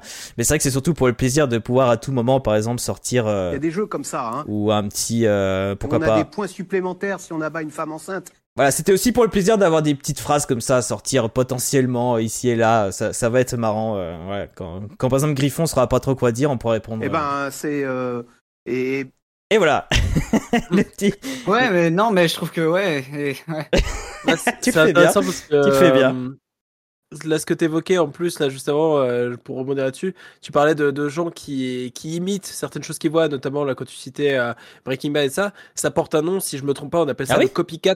C'est le fait de de- d'imiter quelque chose, euh, par exemple, dans un film, qu'on a vu dans un film, etc. Ça a été euh, pas mal abordé à l'époque lorsqu'il y avait eu, euh, je crois, alors il y avait euh, Born to Kill qui a fait euh, qui a fait beaucoup parler de lui, et il y avait aussi Scream qui a beaucoup 2. fait parler de lui parce que c'était deux films notamment où il y avait eu pas, il y avait eu plusieurs copycats, c'est-à-dire des gens qui avaient imité les actions qui se déroulaient dans ces films et qui avaient fait beaucoup parler d'eux. Et en fait, c'est toujours le problème, c'est-à-dire que c'est pas pour autant, c'est pas le, en tout cas, c'est c'est mon avis, mais qui est partagé quand même par beaucoup de personnes. C'est-à-dire que ils n'ont pas poussé à l'acte, c'est juste qu'ils ont matérialisé, disons, le- la pensée déjà derrière la personne et se sont reconnus dans quelque chose qu'ils ont ensuite imité. Mais encore une fois, ça ne veut pas dire que la violence n'est pas sous-jacente à ça. C'est simplement que ça leur a donné une forme. Alors, pour autant, je suis d'accord avec Griffon euh, sur le fait que euh, il y a des contenus qui ne sont pas, dirons-nous, plutôt, euh, il faut pas montrer à tout le monde, Euh, ou en tout cas, euh, quand ils sont montrés à telle ou telle personne, il faut faire attention à comment il est reçu, parce que c'est toujours ça la question, c'est la réception. C'est-à-dire que deux personnes peuvent jouer parfaitement à Call of Duty et désinguer des tas de personnes. Le résultat sera pas le même. Je pense que par contre, là où c'est plus intéressant de, de placer le débat, et à mon avis, euh, je pense que c'est déjà le cas, hein, certaines études l'ont déjà fait, c'est plutôt la question des jeux en ligne et du contact avec la communauté et la discussion entre les personnes qui peut pousser des fois dans, euh, disons, des retranchements qui sont pas les bons, quoi. C'est-à-dire que ça peut aller dans du harcèlement, comme euh, s'enfermer dans certaines positions, etc. Euh, Donc c'est, euh, je pense que c'est plutôt là-dessus qu'il faut orienter plutôt que ces, ces vieux réacts, euh, si je puis dire, euh, les jeux vidéo ça rend violent quoi. Mais je pense qu'il peut. Je sais pas si c'est vrai parce que j'ai pas forcément vu beaucoup d'études là-dessus, mais je pense qu'il y a aussi. euh, ça peut peut-être même être potentiellement l'effet inverse. Peut-être que certains qui auraient potentiellement euh, une psychologie un peu fragile et qui pourraient passer à l'acte, peut-être que ça peut faire aussi effet catharsis d'avoir un jeu Ouais, dans lequel on peut vraiment, euh, on peut vraiment se lâcher et tout. Donc, euh, donc bon, il faut. Voilà, c'était franchement c'était un peu léger aussi comme co- comme, news histoire de de, de Ouais, mettre moi, ça. je sais que justement, quand j'avais vu ces vidéos passer là, je m'étais un peu plus renseigné, j'avais un peu regardé euh, ce qui passait. Et euh, ce que j'avais vu, alors euh, là, euh, j'ai pas de source, je suis désolé, ça va être source Walla, parce que j'ai pas noté à ce moment-là. Euh, j'ai- ce qui avait été fait, c'est que aucune, étude ne peut prouver que les jeux vidéo ne rendent pas violents. Il y en a pas encore assez. Par contre, Ouais. ce qui est sûr et certain, et ce qui a déjà été prouvé, c'est que les études montrent que il n'y a pas non plus d'études qui prouvent que les jeux vi- vidéo sont font que les gens Oui, deviennent violents. Hmm. Il y en a aucune qui le fait. Donc en fait, toutes, toutes ces personnes qui basent leur jugement sur les jeux vidéo rendent violents, machin, ils n'ont aucune source, ils n'ont aucune étude qui le prouve, ils n'ont rien. Il y a même pas de que- logique. ce sont que des phrases vides, en fait. Ouais. Il n'y a, a rien qui, qui prouve ce qu'ils disent. ce n'est que du vide et en fait, autant ne rien dire en fait. Ouais, c'est une impression, c'est un raccourci, c'est. euh, de la stigmatisation pour rien. C'est. Hmm. Mais voilà, bon après on, on- on l'a déjà eu hein, ce discours, on, on le connaît déjà, mais c'est vrai que à la fois c'était un plaisir d'avoir ces petites phrases que je pourrais peut-être ressortir ici et là, et en même temps bon c'était important de dire que bah comme parfois temps il y a une petite piqûre de rappel, ça, ça revient. Et aussi pour parler de cette étude donc sur les 5000 enfants que je suis tombé, je suis tombé dessus là, qui est un peu plus récente que les autres, donc je trouvais ça intéressant de voir que euh, même euh, de dire que les jeux vidéo rendent pas violents, mais en- donc ils n'ont pas un effet forcément négatif. Comme tu dis, on l'a pas com- complètement prouvé, mais surtout on prouve surtout l'inverse. C'est-à-dire que au contraire, ça peut avoir des, effets très très positifs euh, sur, euh, sur l'intelligence, sur la compréhension des, choses, euh, de son env- environnement, l'apprentissage de l'anglais aussi. Il y en a qui ne peuvent pas jouer à des jeux en français, donc ils peuvent apprendre quelques mots d'anglais. Moi, je sais qu'à l'époque, j'avais beaucoup la, la démo de Metal Gear Solid 2 et qui était uniquement en anglaise, donc j'avais quand même appris quelques mots comme ça. Et je sais qu'il y en a qui aiment prendre des jeux en import, des choses comme ça. Donc ça peut pousser à apprendre l'anglais parce qu'on veut avoir accès à des jeux qu'on n'a pas accès en Europe ou des choses comme ça. J'ai appris l'anglais avec Lineage 2, moi. Ah oui, c'est vrai, il y a aussi des jeux comme ça. Ou même euh, bah, le hum, Stardew Valley au début était tout en anglais, donc euh, il y a pas mal Juste de, fruits et légumes qu'on apprend comme ça. oui, vas-y. Griffon. Pour terminer, je trouve qu'en plus, ce qui est très dommage avec ce débat qu'ils ont remis en avant, c'est qu'au final, on s'écarte du vrai problème qu'il y a eu avec cette enseignante qui a été assassinée, euh, crûment par son élève. Et en fait, on rabat ça sur les jeux vidéo sans En plus, ouais. même parler des autres euh, sujets qui auraient pu provoquer ça. Et je trouve ça triste, en fait, de focaliser l'attention sur quelque chose alors que derrière, il y a eu un vrai drame qui, au final, a été étouffé par cette affaire-là. tout ça vient lui-même d'un ancien prof, à ce qui paraît de Kevin Bossuet. Enfin bref, ça, ouais. ça sent le prof qui était là et qui voyait les jeunes jouer et qu'il était complètement euh, euh, ok boomer sur ça, quoi. Il comprenait pas quoi. Ça. Je vois Yuris qui dit euh, Lineage 2 m'avait aidé pour mon épreuve d'anglais au bac. Minecraft, hein. Minecraft, il est en anglais au début. et Oui, j'ai pensé aussi à Minecraft. Et pareil, j'ai appris euh, genre les barrières, fence. j'ai appris que c'était dans Minecraft. Alors, bah, stick, ça. Ouais, les, les doors et tout, ouais. Et euh, Mini Louvre Feral qui nous dit même dans les homes, ils utilisent les jeux vidéo pour stimuler les personnes âgées. Et ah bah tiens, c'est intéressant ça parce que euh, ma grand-mère, euh, d'ailleurs, a 101 ans. Donc c'est une grand-mère qui, qui va Ouah, peut-être être passée aux infos un jour pour dire que c'est la femme la, la plus vieille du monde, je ne sais pas, peut-être. Mais c'est vrai que ces derniers temps, c'était un peu plus dur, mais elle a, elle a aussi, euh, d'après elle-même, hein, c'est vraiment son témoignage, elle a dit que elle-même, elle aimait sortir sa petite euh, 3DS où il y avait euh, des chiffres et des lettres, je crois, ou quelque chose comme ça. Donc un petit jeu vidéo que elle, elle aime bien. Ouais, Elle disait, c'est ça qui me réveillait le matin. Elle me disait, je, voilà, je sentais que mon cerveau était un peu embrumé. Elle prenait le temps, hop, elle, mont- elle sortait son petit jeu pendant peut-être une heure. Elle jouait tous les matins son, des chiffres de lettres. Elle disait, j'ai l'impression que ça me réactive le cerveau et après je vais mieux dans la journée et je peux faire des choses. Et je pense que c'est un des trucs qui l'a aussi permis une certaine longévité, euh, même si elle faisait aussi d'autres trucs à côté, notamment de la création artistique et tout. Et je pense que ça a beaucoup participé. Mhm. Donc c'est très intéressant comme, euh, comme retour de Mini Louvre. Merci bien. Et comme d'habitude, on n'y passe pas à côté, le feuilleton euh, rachat d'Activision. Euh, donc très rapidement, l'autorité de régulation de Royaume-Uni, donc le CMA, euh, était indécise, donc ils avaient besoin de plus de temps, etc., etc. Euh, donc pour elle, Microsoft et Sony sont égaux et Call of Duty pourrait changer la situation. Je vous fais un peu un, rappel en situation en faveur de Microsoft, même si ce dernier précise qu'ils ont fait des deals, hein, donc on viendra un peu après sur les deals euh, Nintendo et Nvidia.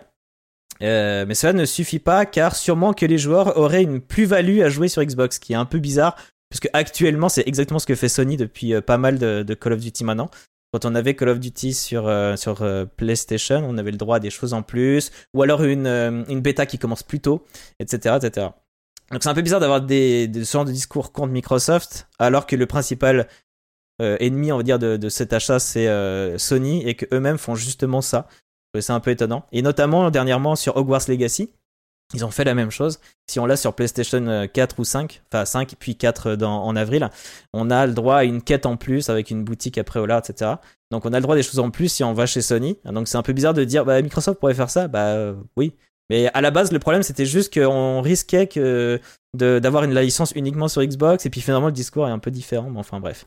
Tout ça pour dire que leur solution, il y en a trois. Soit on annule tout, soit on a euh, un accord avec toutes les parties, ce qui euh, implique notamment Sony. Donc là, ça va être compliqué parce que Sony reste vraiment euh, de leur côté. Ou soit on se sépare d'une partie du rachat. Donc c'est pas très clair, c'est pas précisé. Est-ce qu'on enlève carrément Call of Duty? Genre on achète tout sauf Call of Duty, ce qui n'aurait pas beaucoup de sens.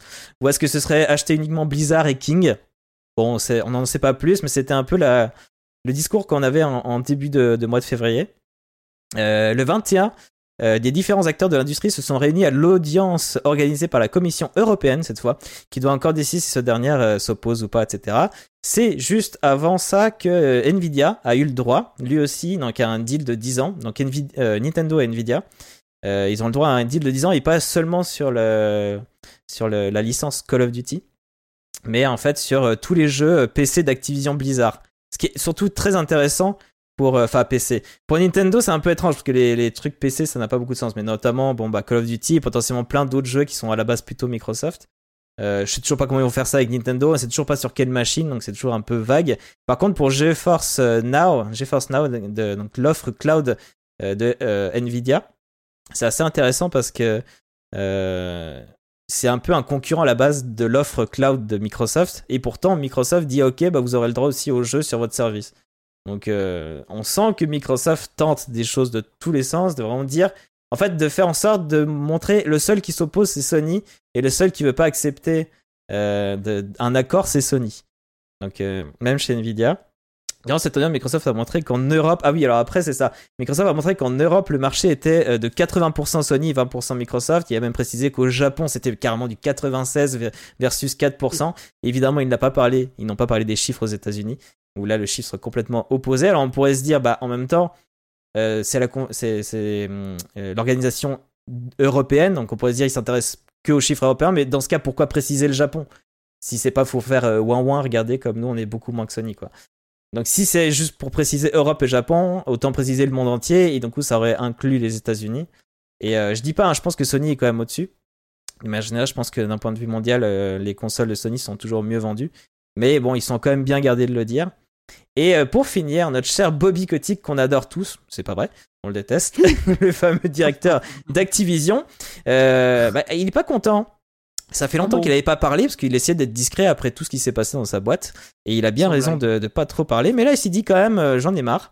Euh, du coup, euh, il est allé dire, il précise que si ce pays, alors là, il parle au- à la Grande-Bretagne, si ce pays souhaite avoir une sorte de Silicon Valley européenne, comme ils l'ont dit eux-mêmes, parce qu'il paraît, ils ont voulu avoir une ville qui fasse un peu Silicon Valley européenne, euh, ils ont tout intérêt à accepter ce deal, sinon ils seront une Death Valley. Putain, merci, hein. Bobby Kotick, euh, si c'est pour dire des trucs aussi intelligents, franchement, heureusement que t'es repassé par là, quoi. Bon, il a dit d'autres choses du genre. On sait que tout ce qu'il veut, lui, au final, c'est euh, euh, ce qu'on appelle son parachute doré. C'est-à-dire qu'en gros, là, il veut juste se barrer de la boîte. Et on aimerait bien qu'il se barre de la boîte. Avec Mais- une indemnité, lui. Avec une grosse indemnité, parce qu'il a été le gros directeur, donc il a droit à un certain pourcentage, etc. Et il veut le faire avant qu'on parle un peu trop de ce qui s'est passé dans la boîte, notamment tout ce qui est harcèlement et compagnie. Donc, le rachat de Microsoft, pour lui, c'est une aubaine, en fait. Et du coup, il aimerait bien que ça, il aimerait bien que ça se passe quoi. Et pour l'instant, ça se fait pas. Alors, il est pas content, le Bobby Kotick. Et il commence Oh, à, dire l'Europe, euh, voilà quoi. Hein, les États-Unis, c'est bien, l'Europe, c'est moins bien. Bon, bref, vous voyez l'idée. Ça, c'était pour le petit feuilleton dont on a l'habitude. Alors là, normalement, euh, non, c'est pas vrai. Avant, il y a les points sur les jeux. Sur les jeux qui sont ajoutés et retirés, on a pas mal de choses. Il s'est passé beaucoup de choses. Donc, euh, dans les ajouts qu'il y a déjà eu, on a Atomic Earth, notamment, qu'on va parler aujourd'hui. J'ai vu d'ailleurs euh, Griffon. Je sais pas si t'as vu cette histoire-là de City Skyline, mais remastered. Je sais pas si t'as testé. J'ai Ah, vu passer, mais non, j'ai pas encore testé. Et voir s'il y a vraiment une grosse différence. Du coup, je serais curieux parce que c'est vrai que City Skyline, ça fait quand même pas mal de temps qu'il est sorti. Il a un peu vieilli. Euh, du coup, je serais curieux de voir voilà à quoi ça ressemble. Sinon, euh, à chaque fois que je vois les Mountain Blade, je me dis ah ouais, ça pourrait être sympa de tester, mais à chaque fois en fait, je me dis que c'est quand même, euh, ça a l'air d'être un jeu vraiment super pour les pour les personnes niches qui veulent s'intéresser à un univers un peu médiéval où il y a des guerres, où on avance et où notre personnage peut énormément évoluer et qui est à la fois de la gestion et en même temps vraiment des combats où on peut vivre euh, euh, de manière un peu même simulation un peu de, de combat médiéval qui a été fait par peu de personnes. D'ailleurs, je crois que c'était principalement un couple qui avait fait le premier Mountain Blade. Et en fait, à chaque fois, je me dis que c'est peut-être un jeu un peu trop austère et que je suis pas assez à fond dans le médiéval euh, pour, pour y jouer. Vous, il y, a des, il y a des jeux là-dedans qui vous tentent? Le Mountain Blade, par exemple? Ouais, moi j'adore Mountain Blade, je l'ai, euh, j'y ai déjà joué. euh, je pense que sur Steam, je sais plus, je dois avoir plus d'une centaine d'heures en vrai sur Mountain Ah, quand Blade même 2, Ah ouais. Ouais. ouais, vraiment, c'est trop trop cool comme jeu. euh, Je, en fait, je, je me suis amusé à pas mal de fois recréer des parties, etc. Il y a, il y a plein de choses. euh, Franchement, il y a plein de choses à dire sur ce jeu, donc j'avais même pas fait attention qu'il il y est là ou il arrive J'ai pas fait gaffe. Et Normalement, il y est déjà. Là, là tout ce qu'on voit, ça a déjà été, a été ajouté. Ouais, ouais, ouais. Bah franchement, oui. euh, bon, il sera peut-être dans un des dans un des euh, Game Pass Osaka, on verra, mais il y a plein de choses à en dire et je je, je pense que il est moins niche que ce qu'on pourrait croire parce qu'il a un gameplay assez cool. Euh, franchement, euh, je, le- je le conseille. Je vais pas je vais pas euh, m'étendre plus dessus parce que sinon ça va prendre du temps, mais euh, je, je le Ouais. conseille fortement. Alors, je viens de, ré- je viens de réaliser, euh, donc Mountain Blade, il est également sur PC, mais je viens de voir que City Skyline, c'était uniquement sur console. Ouais, c'est Et ça, seulement sur Series. Je le voyais pas sur le Game Pass, j'étais en mode tiens. Ouais, alors c'est un peu étonnant parce que bah, City Skyline, il est déjà, et moi je pensais que c'était presque une mise à jour gratuite pour ceux qui l'ont déjà. Il faudrait que je regarde, moi, qu'il est sur Steam, voir si je l'ai eu, euh, du coup, gratuitement. Je vois euh, Captain Manette qui est là avec nous, et on l'en remercie, évidemment, qui a été également présentateur de cette émission. Tu reviens quand tu veux, mon cher. hein, c'est... C'est ça avec plaisir qu'on te réentend dans cette émission, évidemment. Et qui précise euh, Shadow Warrior 3 OMG. Donc euh, j'imagine que c'est un jeu qui, qui le tente beaucoup. Je sais pas si ça vous parle, vous. Euh, non, je connais pas. connais pas. Mais Ouais, moi, pareil. Le, le jeu, le jeu qui me tente, moi, enfin, qui me Ouais. tente entre guillemets, c'est le jeu Gundam. Ça me... enfin, Ah en ouais? fait, une- Gundam, c'est une licence que j'aime bien, entre D'accord. guillemets.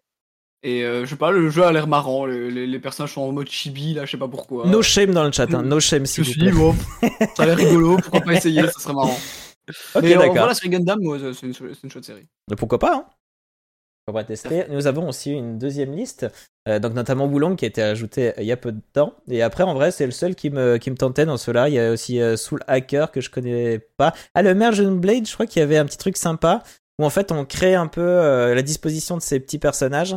Et après, ils avançaient et selon comment ils étaient, je crois que c'était. Je me demande si c'est pas un peu une sorte d'auto-battler ou quelque chose comme ça. Et après, euh, un- une phase on les pose, ça, euh, ils avancent, ils combattent, ensuite ils avancent, là tu peux encore les remanipuler.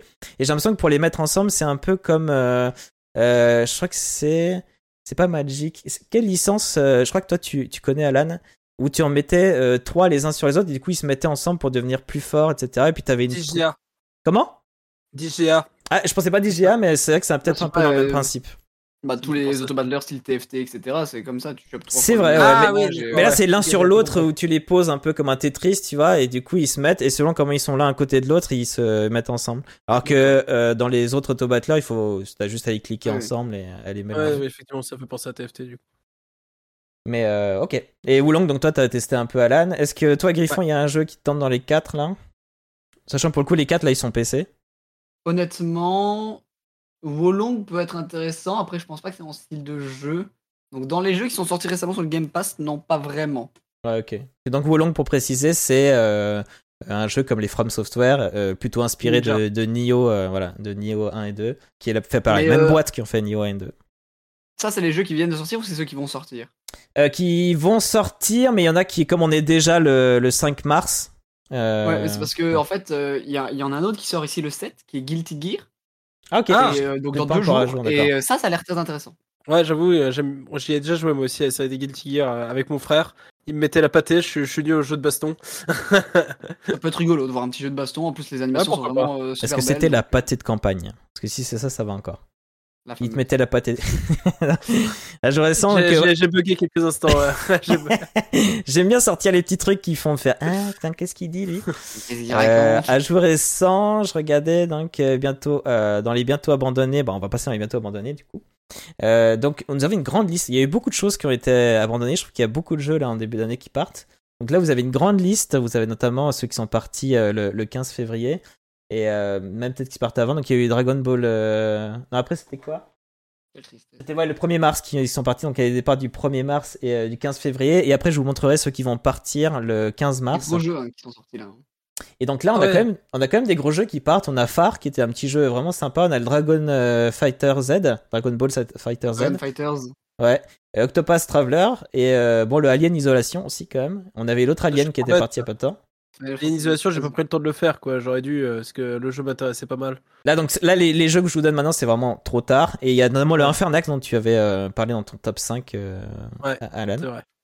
Et Ouais, c'est- j'ai noté parce que j'aime bien ce petit jeu de, de construction un peu bête où on construit son, son petit véhicule qui, qui doit casser une forteresse ou aller attraper des, des personnages et tout. On va toujours créer des, des personnages et puis c'est un jeu qui se base sur, sur de la physique.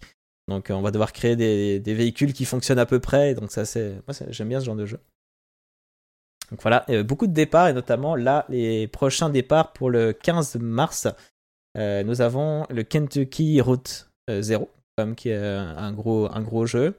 Le Gardien de la Galaxie, qui pour certains sera un peu normal. Le Undertale, qui qui est un jeu assez mythique. Euh, bon, petit jeu qu'on trouve vraiment pour pas cher pour le coup, celui-là, si vraiment vous voulez jouer, euh, ça se trouve partout, toujours en promo. Et euh, God Simulator, voilà. Je trouvais ça marrant de, de le noter. Est-ce qu'il y avait des jeux là-dedans que. Est-ce qu'il y a des jeux là-dedans que vous auriez vite joué avant qu'ils partent, euh, Griffon et Alan? Hmm, pas particulièrement, moi de mon côté. J'avais vite fait jeter un coup d'œil Young Souls, euh, que je m'étais dit, ah pourquoi pas, mais j'ai pas pris le temps de- d'essayer, et puis c'est pas grave, il y, y a trop de jeux de toute façon. D'accord. J'avais essayé au simulateur à l'époque, c'était marrant, mais à part ça, il n'y en a pas vraiment qui me tentent. Ok, bon, bah, ça va, du coup, euh, il y a beaucoup de départs, mais euh, ça a pas l'air de trop vous affecter, c'est bien. Une bonne nouvelle. Et du coup, là, normalement, on passait sur les jeux dont on va parler aujourd'hui, mais j'ai une euh, petite surprise pour vous. On va euh, plutôt jouer à un petit jeu. Alors, c'est un petit jeu qui va s'inspirer d'un jeu de société qu'on avait vu chez toi, Alan, en vrai. Tu dois te souvenir, la dernière fois qu'on, s'est vu, on a parlé d'un jeu où, tu sais, où il mettait il- les plus mauvaises évaluations d'un film, mais on devait savoir de quel Ah ouais. film il parlait. Mm. Donc moi, je suis allé voir les gros, euh, pas mal de gros jeux en, en tout genre, et je suis allé évidemment sur le site merveilleux qui est jeuxvideo.com, les forums, et j'ai vu les avis euh, les plus mauvais, et j'ai essayé de vous en sortir quelques-uns. Donc voilà, je vous laisse deviner. Je vous fais une description, c'est à vous de deviner de quel jeu il s'agit, ok? J'ai des jeux récents, c'est des jeux. Ah, je dis pas. Après, à savoir, ça peut vous donner un indice, les jeux très vieux, en général, à l'époque, le site, il n'y avait pas de personnes qui mettaient ce genre d'évaluation, c'est arrivé ça plus peut tard. être, en fait, ça peut être tout à fait des jeux récents comme des vieux jeux, quoi.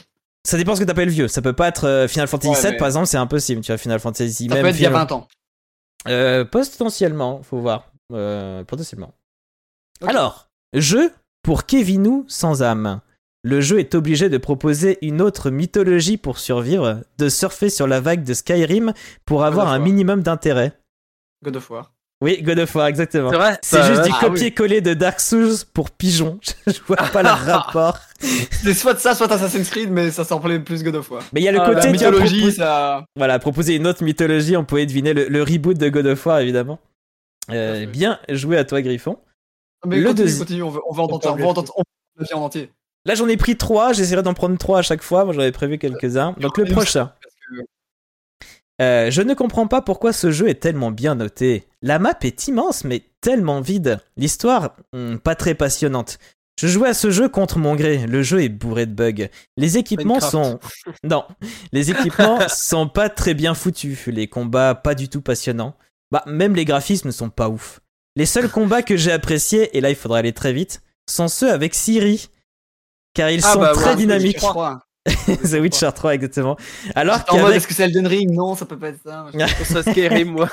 alors qu'avec, moi c'est en même temps, voilà, monde ouvert et tout, vous y étiez dedans. hein. Alors qu'avec Gérald, je m'endors en jouant. Bref, jeu largement surnoté.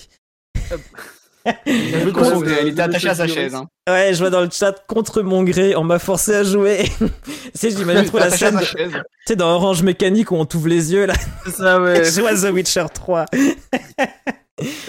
Et y a pas de souci, Cardal qui s'excuse parce qu'il est son, il est son, planté... Ah, il s'est planté d'heure. Ah bah oui, forcément, on va bientôt être 19h. C'est pas grave, mon cher. Dernier jeu, mon cher Cardal. À travers une mauvaise évaluation jeuxvideo.com, il faut deviner de quel jeu je te parle. Fruit de développeurs fainéants, sans inspiration, ni volonté de renouveau. Ce jeu est une soupe de tous les classicismes périmés du jeu d'action. Plombé de frises et de bugs, digne des heures de gloire de la PS1. L'ambiance est sans personnalité, l'histoire rachitique, le gameplay ennuyeux. La fameuse difficulté n'est qu'une histoire de leveling et de pièges grossiers.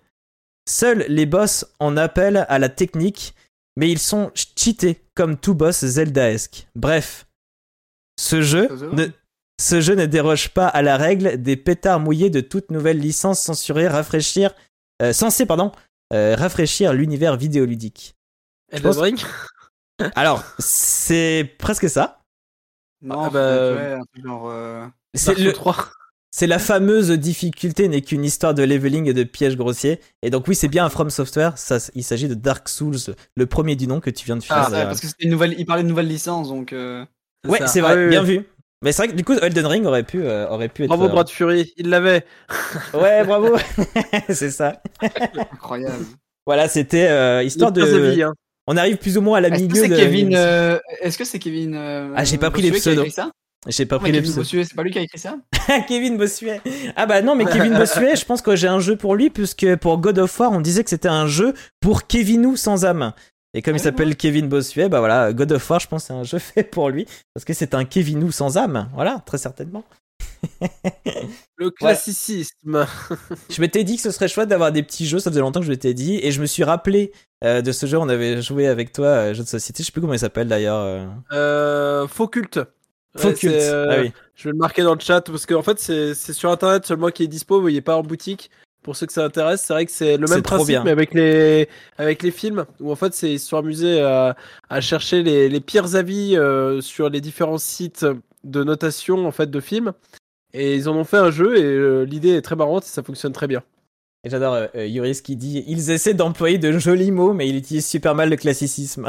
Alors après, euh, c'est moi qui, qui choisis quel, parce que souvent il y a plusieurs avis plutôt négatifs. Ce sont pas tous à zéro, parfois il y a des avis négatifs qui sont plutôt autour des 6, mais j'essaie de trouver plutôt des, dialogues, enfin des, des écrits, pardon, qui, qui montrent un petit quelque chose qui peut nous donner un peu une piste, quoi. Enfin, j'essaye de trouver ça. Parce que sinon, des critiques, parfois, il y a juste, euh, ouais, le jeu est nul, euh, l'histoire est nulle, euh, le graphisme est nul. Ça donne pas quel jeu c'est, quoi. Donc, j'essaie de trouver toujours un petit indice quelque part. Donc, ouais. Et merci, ouais, pour le nom du, du jeu Faux Culte. N'hésitez pas, c'est trop bien. Et pareil, là, on devine assez vite le film. Quand on écoute bien, on se dit, attends, il parle vraiment de ce film-là C'est horrible. Quand on est cinéphile, ça, ça- ça énerve. Je crois que celui qui m'avait fait le plus mal, euh, c'était un mec qui notait euh, Princess Mononoke en disant, mais en vraiment en crachant sur le film, en disant que c'était euh, que euh, ouais, que ça balance des messages un peu écolo comme ça, mais que ça se prend. Enfin, vraiment, le message était raciste envers les Japonais, tout ça, c'était affreux comme message. Ouais, Et tout ça pour Princess Princess Mononoke, qui est, qui est un film que j'adore, donc euh, Ça pique, que c'est les jeux qu'on aime bien. Ah, et puis là, il, il- je- je- il me fallait un From Software pour toi, Alan, tu vois, pour que. pour que ça te pique un peu. Bref, nous En allons. plus, j'ai fini dans- cette semaine. Pardon? Que ça En dit? plus que j'ai fini cette semaine. Ouais, en plus, vous, c'est un bon hasard, j'ai même pas fait exprès. Euh, nous allons passer donc à la, à la deuxième partie de l'émission, euh, ce pourquoi nous sommes là finalement, et nous allons parler des, euh, des, des- donc des trois jeux cette, cette semaine. On fait que trois jeux du Game Pass. Le premier c'était parce que Alan ne résiste pas quand dans le titre il y a le mot Monster. Du coup, il fallait forcément qu'on vous parle de Monster, de Monster Hunter Rise. C'est vrai.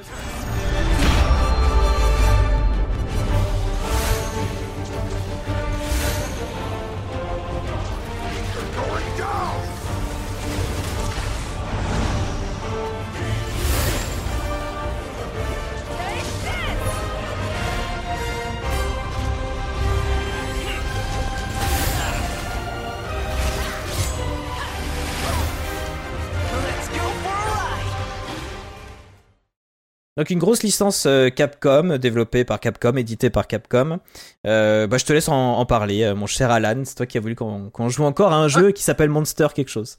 C'est ça. Après Monster Sanctuary, qui était un super jeu indé, on va parler de Monster Hunter Rise. Alors, j'avais justement envie euh, de parler de cette fois d'une licence un peu plus grosse, parce que jusqu'à présent, j'ai surtout parlé de jeux indés dans le Game Pass casse. Et je me suis dit, bon, bah allez, euh, c'est une série que je connais un peu, Monster Hunter, donc euh, il y en a un qui arrive sur le Game Pass, allez, j'en parle. Donc, euh, développé par Capcom, le jeu est sorti initialement le 26 mars 2021 en exclusivité sur Switch et le 12 janvier 2022 sur PC. Il est dispo depuis euh, début février euh, sur le Game Pass. Il est la suite du très bon Monster Hunter World qui était sorti en 2018. Il faut savoir que World, c'était le, jeu qui a le mieux marché pour Capcom, qui s'est vendu à plus de 16 millions d'exemplaires. Donc c'était une sacrée réussite. Euh, D'ailleurs, petit aparté, mais c'est que si on a joué à World, quand on va lancer Monster Hunter Rise, ça, ça peut piquer un peu les yeux parce que bah, le jeu, alors qu'il est sorti, c'est son successeur, il est juste moins beau. La faute à euh, bah, une exclusivité pour la Switch qui euh, bah, ne pouvait pas faire tourner un beau Monster Hunter World, quoi. Donc moi perso, première, premier point là-dessus, ça m'avait fait un peu de mal. Bon, grosso modo, je vais vous parler d'abord du principe du jeu. Bon, le principe des Monster Hunter, c'est quoi? Euh, Vous vous préparez dans votre village euh, qui sert de hub. Vous prenez euh, outils, armes, armures, euh, poisons, potions, un repas chaud préparé par une gamine et ses chats sous exta. Vous prenez une mission pour aller déglinguer des grosses bébêtes dans leur habitat naturel. Mais ne vous inquiétez pas, c'est pour faire, pour réguler l'écosystème. hein. Attention, on ah n'est oui, pas, en fait, on on est, n'est pas des gentil. méchants. Ah ouais. Grosso modo, on peut rapprocher ça pas mal d'un d'un boss rush. Puisqu'il n'y a pas vraiment de ce qu'on appelle le trash mob sur la route. hein. On affronte essentiellement des grosses bébêtes et très peu de, très peu de petits monstres. Les zones de jeu sont des espaces euh, ouverts où vous allez chasser votre cible. Alors, petit aparté encore, et je vais pas mal parler de Monster Hunter World quand même pour faire des comparaisons. Ouais. Euh, dans Monster Hunter euh, World, vous deviez euh, pister un peu votre, euh, votre cible, vous deviez trouver des empreintes au sol, etc., qui vous donnaient les indices pour situer où il se situait sur la map. Et à partir du moment où vous en aviez récolté un certain nombre, boum, vous saviez où il se situait. Là, dans Monster Hunter Rise, vous arrivez sur la map, vous avez votre minimap, tous les monstres sont indiqués sur la minimap, donc vous foncez directement. Je trouve que perso, ça m'a gêné un peu. On perdait un peu le côté chasseur euh, slash naturaliste euh, là-dessus. Euh, mais bon. Ensuite, Monster Hunter, c'est quoi? C'est aussi, bah, c'est surtout et avant tout son gameplay hein, qui est qui fait la qui fait la licence. Alors, dans Monster Hunter Rise, vous avez accès à 14 types d'armes différents, ce qui est assez important puisqu'on on va voir en fait que chaque arme a ses spécificités et a un gameplay bien à elle. Donc ça passe euh, du euh, grand katana un peu kikou euh, à la cornemuse géante qui est plus une arme de soutien, au euh, fusil, à, à l'arc. Ouais, vous avez 14 armes qui sont très différentes les unes des autres et ça permet des gameplays euh, bien bien sympas. Personnellement, moi, euh, dans mon cas, je, suis un- je, préfère la Volto H, qui est une arme assez complexe, mais qui permet euh, pas mal de, combos qui sont visuellement assez impressionnants. C'est assez cool. hein. Vous faites tourner la hache et ça, ressemble à une sorte de hache tronçonneuse qui va foncer sur la tête du gros mob. Donc, c'est ça. Et effectivement, euh, bah, dans Monster Hunter, il y a monstre, hein, évidemment. Encore. c'est ça. Et la découverte de chaque nouvelle bestiole, c'est toujours un petit moment assez sympa, souvent mis en scène par une petite cinématique qui vous prend le temps de, de vous montrer euh, le monstre dans son habitat. Et euh, en fait, c'est, ça peut paraître anodin, mais pour moi, c'est ça qui fait euh, le, le succès aussi un peu de la série. C'est-à-dire, quand vous voyez un monstre, vous regardez, euh, il a des griffes, il a des crocs, une queue, des ailes, il est à plumes, à écailles, il a euh, des glandes sous la gorge qui vont euh, générer par exemple du feu, de l'électricité ou du poison tout ce que euh, tout ce qu'il y a visuellement d'observable sur le monstre, c'est souvent des mécaniques de gameplay qui qui sont qui en sont induites en fait.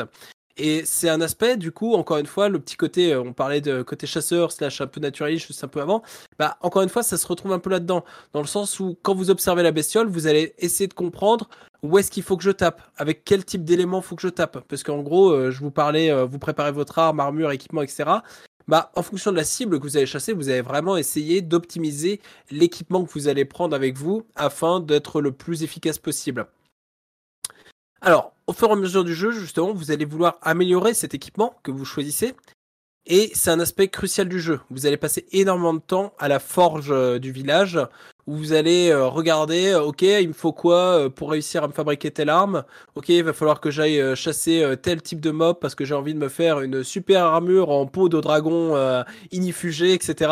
Ça va vraiment se baser là-dessus. Euh, vous avez votre liste de courses à faire. Ça, ça m'est déjà arrivé que quand je jouais à Monster Hunter, j'ai pris un papier à crayon. Il me dit alors attends, il me manque quoi? J'avais l'impression de rejouer à, à Dofus en mode alors attends, il me manque quoi? Il faut que je Hmm. récupère tant d'ingrédients de Liste ça, de tant d'ingrédients de ça. je faisais ma liste de courses et ensuite je, je partais à la chasse pour réguler l'écosystème. hein. Toujours, hein, bien sûr, avant tout. Un autre aspect euh, des Monster Hunter qui est à prendre en compte, c'est euh, le multijoueur. Le multijoueur prend une part très importante dans la série. Tout d'abord parce que, bah, on parlait des 14 types d'armes différents, la complémentarité fait la force. C'est-à-dire que dans les armes, vous avez des armes qui vont être plutôt efficaces pour tel aspect, tel aspect, qui vont euh, tirer à distance, taper au corps à corps, mais également soutenir plus ou moins l'équipe, protéger plus ou moins l'équipe. Et notamment l'arme d'équipe par excellence, qui est, qui est très forte, mais euh, qui est pas, qui est clairement pas l'arme préférée des joueurs pour autant. C'est le sorte de cornemuse géante. Et quand vous tapez avec, votre Mm. perso il fait des grands moulinets avec. En fait, ça va produire des sons qui vont faire des, des boosts d'équipe. Donc c'est assez sympa. Et ça rend surtout euh, le farm moins fastidieux, puisqu'encore une fois, on parlait d'équipement, d'amélioration d'équipement, de liste de courses. Évidemment, ce que ça implique, c'est une part de farm qui va être important pour savoir, ok, il me faut, comme je disais, euh, il me faut trois, trois écailles de dragon, et ben euh, peut-être que je vais en avoir qu'une seule sur tel mob, bah, du coup, il va falloir que je recommence quoi, pour essayer de l'obtenir. Cet aspect farm, je vais dire que dans, la première, dans votre première approche du jeu, vous n'allez pas forcément le sentir, puisque la quête principale, euh, elle va vous prendre entre 30, euh, 30 et 40 heures de jeu à peu près. Et durant toute cette phase-là, vous allez essentiellement juste enchaîner missions, découvrir les nouvelles bébêtes, vous équipez vite fait de ce que, vous pouvez crafter un peu à la va-vite, c'est pas très grave. Le jeu n'est pas encore très difficile. Il est même à ce moment-là relativement simple.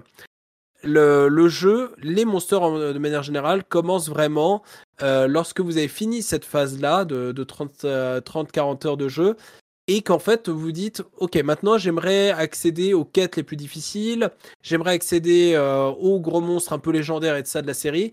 Euh, par contre je vais devoir me préparer. Et là à ce moment là vous allez vraiment faire vos listes de courses intensives et vous allez essayer de jouer en groupe. Le problème là je, je vais évoquer quand même quelques problèmes parce que pour l'instant on a l'impression euh, ouais j'adore le jeu et ça. Non. Il y a, des problèmes pour moi c'est que déjà le pour un jeu qui repose sur son multijoueur c'est fastidieux de rejoindre un groupe Vraiment, euh, il faut. Alors, d'autant plus dans Rise. Encore une fois, je compare Rise et World, mais dans Rise, euh, il n'y a pas le crossplay. Donc, ceux qui vont jouer sur Game Pass, eh ben, ils jouent pas avec les gens qui jouent sur Steam. Les gens qui jouent. euh, alors, je crois que les joueurs qui jouent sur Game Pass jouent avec les joueurs qui sont sur Xbox. Par Ah, contre, vous même. jouez pas avec les gens qui sont sur Switch, qui jouent sur PlayStation ou qui jouent sur Steam. Donc ça, c'est un peu, c'est- clairement dommage. Euh, Et euh, de toute façon, bah, crossplay, cross-platform, voilà, il n'y a pas. Donc déjà, c'est plus difficile de trouver un groupe. Et en fait, c'est là où je veux en venir, c'est-à-dire que vous voulez jouer à Monster Hunter, idéalement, trouvez-vous un groupe de, avec, trois, euh, trois autres personnes, vous jouez à quatre, et là, vous allez pouvoir, je pense, progresser dans le jeu de manière très fun. Sauf, petit aparté encore une fois, il faudra que vous ayez tous joué environ 30-35 heures tout seul de votre côté, parce que même si vous pouvez jouer un petit peu ensemble avant, en gros, vous allez tout le temps être stoppé dans votre progression par ah mais non attendez j'ai une quête solo moi il faut que je peux pas je peux, euh, il faut que je parte tout seul de mon côté. Une fois que vous avez fait ces 30 35 heures tout seul, ça y est, vous allez pouvoir faire que des quêtes multi ensemble avec votre groupe de potes. Mais bon, c'est plein de petits points, vous voyez, qui peuvent franchement euh, freiner un peu le- l'envie de- des gens de se mettre dans ces jeux. Et c'est ce que je voulais dire par là, c'est-à-dire que le jeu va demander malgré tout un investissement en fait de ses joueurs, parce que on parle déjà de 30-35 heures de jeu solo, ce qui est pas rien hein, pour un jeu. Et en plus, après, vous allez vraiment aborder euh, les euh, 30 heures suivantes où vous allez euh, farmer en groupe, etc. Parce que si vous essayez tout seul, et ce que j'ai essayé de faire, parce qu'en gros, moi, euh, j'ai regardé là tout à l'heure mon nombre d'heures de jouer, j'en suis à 35 heures, comme par hasard. Parce qu'en fait, j'ai joué en full solo, que j'avais personne avec qui jouer, que c'était fastidieux de trouver des gens avec qui jouer.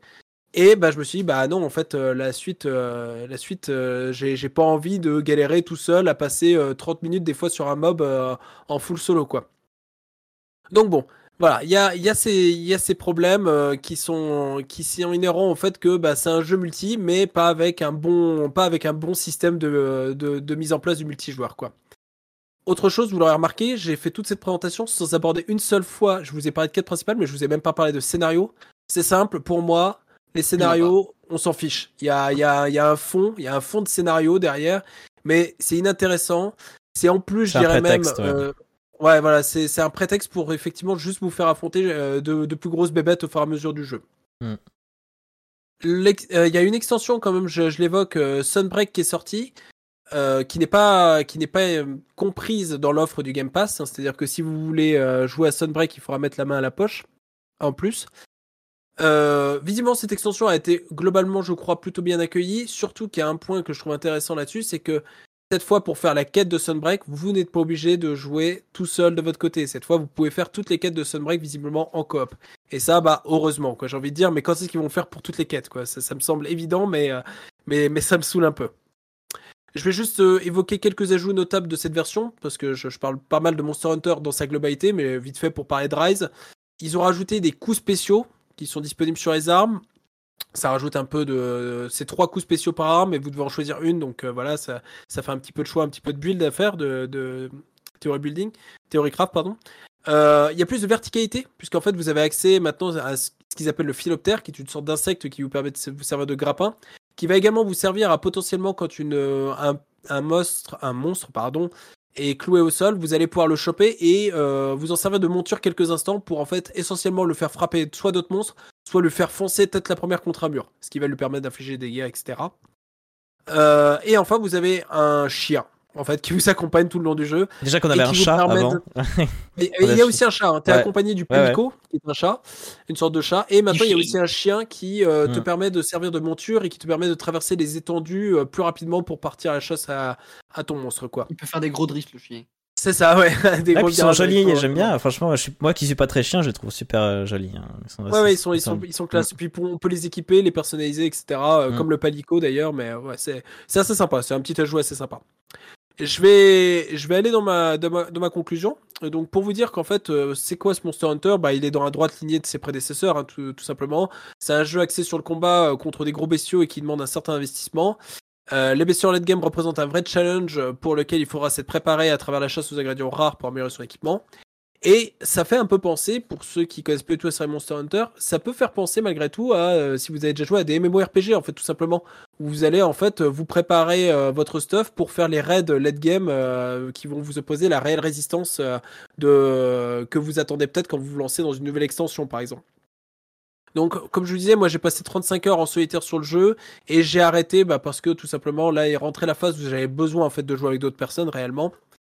Et j'ai eu aussi un autre problème, parce que vous l'aurez peut-être ressenti au fur et à mesure de mon, développement, c'est que, eh ben, en fait, j'ai préféré Monster Hunter World, que j'ai trouvé mieux sur pas mal d'aspects, surtout grâce à son, extension euh, Iceborne, qui avait apporté pas mal d'ajouts, qui était plus beau visuellement. Et en fait, bah, je me suis juste dit, bah ouais, ce Monster Hunter, euh, il est sympa, mais euh, en fait, j'aurais préféré juste euh, peut-être même du nouveau contenu en fait sur Monster Hunter Iceborne, parce qu'il était Monster Hunter World Iceborne, parce qu'il était plus sympa. Je me suis amusé à jeter un coup d'œil dans euh, les avis utilisateurs sur l'application Game Pass pour savoir un peu euh, ce que les gens en pensaient. Je n'avais pas pensé à le faire forcément pour les autres jeux euh, dont je parlais. Mm. Et je voyais qu'il se prend un 3,5 sur 5. Les principales critiques, c'est l'absence de crossplay, que j'ai vu qui fait râler pas mal de personnes. Parce qu'ils sont là, même, même avec Xbox, visiblement, ça marche, mais il y a des soucis. Et des problèmes de stabilité. Alors, personnellement, moi j'ai joué sur Steam, surtout à ce jeu en 2022, j'ai pas eu de problème de stabilité de mon côté. Mais euh, j'en ai vu pas mal qui se plaignaient, trop pour que ce soit un cas isolé, quoi, je pense. Donc, si je dois dire un petit mot de la fin, si vous laissez la euh, les Monster Hunter, vous pouvez jouer à Monster Hunter Rise si vous avez le Game Pass, parce qu'au moins c'est, euh, vous payez pas plus et euh, vous pourrez vous faire une idée. Et je pense qu'il y a moyen que vous vous amusiez, parce que vraiment, comme je disais, la vraie force du jeu, c'est les différentes armes, le gameplay des combats et le fait que bah, vous avez affaire à des gros monstres qui sont assez stylés. Mais si, si vous n'avez pas forcément le Game Pass, bah, je vous conseille fortement de vous prendre en fait Monster Hunter euh, World, qui je trouve est mieux. Et je suis sûr, vu qu'il y en a beaucoup qui ont préféré euh, Monster Hunter World, qu'il y a encore pas mal de monde sur les serveurs de Monster Hunter World et euh, qui vous pourrez bien vous amuser quoi. Voilà voilà. Griffon, tu... ton avis sur le jeu? Euh, alors moi personnellement j'ai pas beaucoup joué au jeu. Enfin, j'ai- j'ai- moi j'avais, enfin la licence plutôt. J'avais joué un peu à Monster Hunter World, Mais en fait j'avais été vite, j'avais vite décroché parce que justement le fait qu'on puisse pas jouer en solo, ça m'avait, enfin qu'on puisse pas jouer en multi dès le début, ça m'avait un peu refroidi. Mais Monster Hunter Rise, j'ai suivi beaucoup de lives, notamment de Shishayu qui, y jouait. J'avais trouvé le jeu vraiment intéressant, le gameplay plutôt, plutôt sympa personnellement. Comme j'avais pas de, compa- de point de comparaison réellement avec World, c'est vrai que je pouvais pas voir les défauts ou pas. Et euh, j'aimais bien, euh, je trouvais ça sympathique, surtout le, le fait de pouvoir monter les créatures et, euh, et, et de les faire se combattre l'une entre elles, ça, ça rendait quelque chose, ça, ça donnait quelque chose d'un peu plus spectaculaire, on va dire. Et moi j'aimais bien le jeu, je le trouvais sympathique. Le Rise, ouais T'as bien aimé Ouais. T'avais fait une paire avant j'ai pas, euh, Je sais pas si tu Bah. J'avais mais- testé World de mon côté, mais justement, le, World, le oui, fait que, euh, que jouer en solo était obligatoire au début du jeu, ça m'avait Ouais. vite fait décrocher, alors qu'on l'avait acheté avec un ami, on devait y jouer ensemble, et finalement, on a décroché tous les deux. C'est vrai que la série euh, Monster Hunter a souvent été critiquée pour le, le, le côté pas très, euh, pas très accueillant, dans, à, à la fois dans, dans, ses, euh, dans le fait que le jeu on arrive et tout de suite on doit combattre avec, euh, avec des tutos un peu compliqués, avec un système un peu compliqué. On a on a l'impression que chaque jeu Monster Hunter s'adressait uniquement aux personnes qui étaient déjà euh, connaisseurs de, de la licence et tout ça.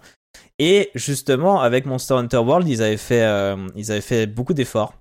Déjà, euh, je trouvais que l'intro était bien faite, il y avait une, une scénarisation et du coup on apprenait les choses les unes après les autres en jouant vraiment, pas juste en lisant un panneau euh, imbuvable. Et du coup on apprenait une chose après l'autre, euh, comment, euh, euh, comment chasser les monstres, comment taper, comment utiliser une potion. Et c'est super, c'est ce qu'il fallait faire à chaque fois. Et là, clairement, Rise, ils sont revenus à leurs petites habitudes à eux, à faire un jeu euh, où on arrive pour les personnes qui connaissent déjà le jeu, ils peuvent très vite partir à l'aventure et très vite comprendre parce que c'est quasiment les mêmes règles avec quelques nouveautés et du coup ils vont très vite comprendre où est-ce qu'il y a des nouveautés et où est-ce que c'est comme d'habitude. Sauf que nous, quand on arrive, moi qui suis, j'ai testé World un petit peu Et mais bon, j'ai très peu joué à la, à la licence. Et là, en lançant Rise, bah, je me suis tapé des textes et des textes et des textes et des textes. J'ai noté euh, pour, juste pour ramasser une plante, j'ai eu trois tutos différents avec trois panneaux à lire et des trucs comme ça, juste pour... En fait, quand tu ramasses... Non mais quand même, quand tu ramasses une plante par terre, ils te disent pas, bon bah voilà, vous pouvez ramasser des plantes, euh, des pierres, des machins. Ils disent, vous pouvez ramasser ça parce que après vous pouvez faire tel craft, tel craft, tel craft. Mais le craft c'est autre chose. Parle, parle-moi du Mm. craft quand j'en ferai. J'aurais tout oublié quand j'arriverai au craft de toute façon. Donc euh, tu me dis, ok, on peut en planter, ça vous servira plus tard pour le craft. Point. Mais non, il te fait un tuto de craft au moment où tu ramasses une plante. Et il y a plein de trucs comme ça. Et ce qui est assez étonnant, c'est que moi j'avais testé Rise euh, en démo à l'époque où la démo était sortie sur, euh, Switch. Et euh, ils avaient fait, au lieu de faire une une intro comme celle-là avec des panneaux imbuvables, un tuto comme ça, ils avaient fait, bah en fait, la, la première mission qu'on fait là dans le jeu, on était directement donc euh, sur le terrain et on nous disait les choses les uns après les autres, un peu comme euh, World. Et j'ai envie de dire, mais pourquoi vous avez pas pris le tuto de votre démo pour le faire vraiment dans le jeu, quoi? Et j'ai un peu du mal. Il y a un peu ça quand même hein, là dans le jeu, mais c'était, euh, il me semble que sur Switch, j'avais pas ce souvenir-là d'avoir 10 000 panneaux un peu imbuvables. Sûrement parce que le jeu était pas complet, et que du coup, euh, bah quand j'ai ramassé une plante, ils m'ont pas parlé du craft parce que c'était pas présent dans la démo, quoi. Mais n'empêche que ça aurait été beaucoup plus agréable et en douceur. Au pire, ce qu'ils peuvent faire, s'ils ont pas envie de faire une, un, comment ça, un tutoriel et une intro un peu trop longue pour, pour les habitués, bah, ils, tout simplement, au début, ils demandent si on est un habitué ou pas. Si on est un habitué, ils nous envoient directement dans la ville centrale qui sert de hub et on passe directement euh, aux missions qu'on peut lancer comme ça. Et si par contre on n'est pas habitué, on dit qu'on n'est pas habitué, qu'on n'a pas trop joué ou qu'on s'en souvient plus. Et là, ils nous font une belle intro, euh, un peu point par point.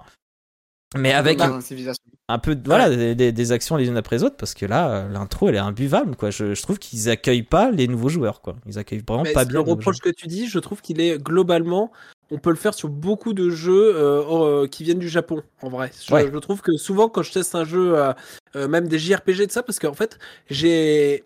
J'ai en fait euh, j'ai une relation un peu bizarre moi avec les JRPG, euh, c'est que sur le papier j'aime c'est bien. un y a kink comme un autre il bien. y a pas de souci euh, no shame no shame Et euh, j'aime bien les, les. À la base, je me dis, j'aime bien les JRPG, mais très souvent, je suis incapable d'y jouer parce qu'en fait, les premières heures me rebutent très souvent parce que on peut, ils peuvent pas s'empêcher de te faire des pages de, de, de Mm. tutos pour le moindre, moindre aspect du jeu, alors que, enfin. Encore une fois, je vais citer hein, les, les maîtres hein, et qui viennent pourtant aussi du Japon, mais From Software, quand ils te font un tuto, c'est simple, tu fais le tuto, tu avances dans le jeu et au fur et à mesure, tu comprends les mécaniques en partie par toi-même, en partie par un tout petit message au sol qui va te dire bah, c'est telle touche pour faire tel truc à la rigueur. ouais ça ne te sort pas du jeu. dans Bloodborne C'est- t'as quand même 40 messages au mètre carré et euh, tu dois tous les lire pour avoir vraiment tout le gameplay euh, si j'ai bonne Bloodborne mémoire il me semble ouais Bah enfin, non, t'as quand même des euh, messages moi, tous les deux ça. mètres et tous les deux mètres t'as un message que tu dois lire et Elden Ring Ah bah, c'était un tu peu vois, mieux fait je crois parce que je les ai pas lus, mais je sais pas, j'ai j'ai pas fait gaffe parce que il me semble suis hein. fait le début de Bloodborne en plus là cette semaine et j'ai et j'ai j'ai même pas fait gaffe. Alors peut-être parce que j'ai pas pris le temps de les lire vu que je connais le jeu donc c'est c'est possible. Mais c'est vrai que t'as au moins cette possibilité que si t'as pas envie que t'as envie d'avancer Mm. toi-même, t'as au moins cette possibilité. -là. Alors bon, c'est vrai que je, je bon j'ai cité From Software, mais c'est pour dire qu'en tout cas t'es pas assailli par euh, euh, je sais plus quel JRPG j'avais testé comme ça sur le Game Pass et euh, je me suis dit oh non non c'est c'est c'est trop pour moi. euh, Je Ouais, ah non, j'avais testé, pardon. J'avais testé, je crois que c'était la démo euh, du, du dernier Ties Off, et je m'étais dit, oh non, Mhm. c'est fastidieux, ouais. ça, me, ça me gonfle, etc. Mais après, oui, les jeux japonais sont connus pour être bavards. Donc, euh, mais là, c'est pas seulement bavard, c'est que c'est austère, quoi. Parce que bon, les, les JRPG, moi, j'ai pas mal joué au Final Fantasy. J'ai pas souvenir d'avoir eu des, lex- des, des textes autant d'affilés aussi longs à lire. Il y en a régulièrement, ils disent bon bah là, on va t'expliquer les invoques. Donc tu vois, ça prend un peu le temps, c'est un peu. Mais là, tout de suite, on le fait tester derrière. C'est pas, euh, tu ramasses une plante, on parle du craft, quoi. C'est, euh, parle-moi de ce que je fais là tout de suite. Après, on verra pour plus tard. Surtout que je viens de lire 40 messages et qu'après j'en ai 40 autres qui arrivent pour me parler de combat parce qu'en plus je suis sur le terrain. Je sais pas pourquoi tu me parles de craft maintenant, je suis sur le terrain. Est-ce qu'on peut crafter à tout moment? Je ne sais pas. C'est peut-être moi qui ai pas capté un, un truc. Après, oui, alors pas, moi je suis d'accord. Je trouve que je trouve que World est une bien meilleure porte d'entrée et, et, et s'il y a des trucs en plus qui sont chouettes, bah, je reprends d'ailleurs le, le message de, de Captain Manette dans le chat. Il disait euh, donc les montures et le côté philoptère. Moi, c'est ça que j'ai bien aimé en fait. Euh, je trouve que d'une manière générale, même dans ce jeu-là et dans World, euh, c'était aussi le cas. Je trouve que les déplacements du personnage sont un peu lourdingues. Quand on tourne, il tourne, mais il met un petit moment pour faire une petite animation. Je trouve qu'il y a une lourdeur dans les déplacements. Mais ce côté philoptère, en gros, on a des, des insectes et on s'accroche comme un grappin et du coup, ça permet d'avoir un mouvement un peu. euh, C'est un gameplay Euh, aérien. Un peu plus aérien. Et ça, c'est plutôt chouette. Je sais qu'il y avait un petit peu de ça dans World, mais pas autant poussé. Euh, là, on peut vraiment le faire un peu à tout moment et tout. Et ça, c'était plutôt, plutôt chouette. Et le côté monture, moi, j'ai pas eu, euh, j'ai pas eu le temps de tester à part le, bah, le chien, quoi. Mais j'ai pas, j'ai pas testé sur un monstre. euh, Mais j'imagine que ça peut être bien sympa. Euh, après, bah voilà, moi je trouve qu'au niveau des, au niveau des menus, c'est pas, c'est un peu imbuvable. Moi, à un moment donné, je sais plus ce que j'ai voulu faire. euh, Ah oui, euh, pour se téléporter. Euh, bah, je sais pas, par exemple, je joue à Hogwarts Legacy. Bon, c'est pas le meilleur menu non plus, mais je trouve assez vite l'endroit où je me téléporte. Il y a un bouton, voilà. Mais là, si on veut se téléporter à un endroit, il faut ouvrir un menu, ouvrir la map, ouvrir un truc, copier sur quatre boutons différents, aller au bon endroit. Et au lieu de sélectionner où on veut aller, en fait, c'est une liste d'endroits qu'il faut passer les uns après les autres et voir lequel est le bon et attendre et cliquer. Les Ouais, menus sont lourds. Quitter le jeu, c'est compliqué. On peut pas quitter le jeu directement, il faut passer par le menu, je crois. Enfin, il y a des trucs un peu, euh, un peu lourdingues comme ça. Euh, je trouve la, touche pour courir sur RB, ça me fait bizarre. Je sais qu'il y a certains jeux qui le font. Euh, mais ce qui est bizarre aussi, c'est que RB, donc c'est à droite sur la manette pour courir, mais en fait, euh, l'action de utiliser les philoptères, c'est à gauche, c'est la gâchette gauche, une sorte de croisement de boutons. Les deux, c'est du déplacement, mais pourtant, il y a un croisement de boutons qui fait que moi, je me perdais tout le temps. Ou euh, le fait que rengainer une arme, c'est aussi la même touche que pour boire une potion. Du coup, je rengaine une arme, puis comme j'appuie trop souvent, je bois une potion derrière. Donc j'ai une potion en moins, super. ça me servait à rien, mais je l'ai bu. Il y a plein de choses comme ça qui m'ont un peu, euh, un peu embêté, mais ce qui m'a vraiment, vraiment rebuté, c'est ce tuto euh, un peu, un peu imbuvable. Après, il faut quand même que je précise. Donc je vois par exemple l'avis de, de Yuris que je partage un petit peu. J'ai jamais été non plus un grand fan des Monster Hunter et elle, elle précise. J'ai l'impression qu'on se contente de de bourrines comme des idiots. Bon, c'est son avis. hein. En plus, je garde un très mauvais souvenir de la gestion de la caméra. Il y a même des petits côtés chasseurs-pisteurs. On a des euh, lucioles et tout ça. Bon, le truc pisteur, moi j'aimais encore pas mal dans World et ça m'a aussi manqué comme toi, euh, Alan, dans le dans Rise. Je trouvais ça un peu dommage que bah, on me dise c'est là. Alors que j'aimais bien ce petit côté, on trouve une trace, on trouve machin. Puis on doit essayer de, de trouver. C'est que comme ça qu'on tombe sur le monstre. Je trouvais ça chouette. Après, il y a quand même une précision euh, derrière de la part de Don, Doncrad qui précise euh, dans les difficultés élevées, la chasse, on ne bourrine plus, mais on réfléchit ou comment tendre un piège au monstre et, et le fatiguer, etc. Donc c'est vrai que moi, je suis jamais allé très loin dans les Monster Hunter, mais j'ai. euh, tu disais qu'il y avait des gameplays très différents selon les armes, mais c'est vrai que sinon c'est un peu euh, coup faible, coup fort, il me semble. C'est principalement Bah, Il y a beaucoup là-dessus. de combos en fait. C'est en fait non, il y a des combos à faire, mais c'est exactement ce que dit Dankrat, c'est que et ce que je disais, c'est qu'en fait faut faut tanker, j'ai envie de dire presque 30 heures de jeu avant de d'avoir besoin d'utiliser de tout ça. C'est-à-dire que par exemple, moi je citais la Volto H, la Volto H, vous avez euh, euh, si vous cherchez des tutos en fait par arme sur euh, internet, vous avez une des pages euh, presque qui vous décrivent exactement comment utiliser les armes, comment faire les combos, etc. Parce que il y a des choses complexes à faire avec les armes, mais de prime abord et tel que le présente le jeu, bah tu peux faire, tu peux te contenter vraiment de deux touches presque. Alors que euh, le jeu a une certaine complexité dans dans ses combats, mais qui n'est absolument pas nécessaire pendant euh, bah, pendant toute la quête solo presque. Ok. Et ça, euh, encore une fois, faut faut presque tanker une trentaine d'heures de jeu avant de vraiment aborder le point intéressant du jeu, quoi.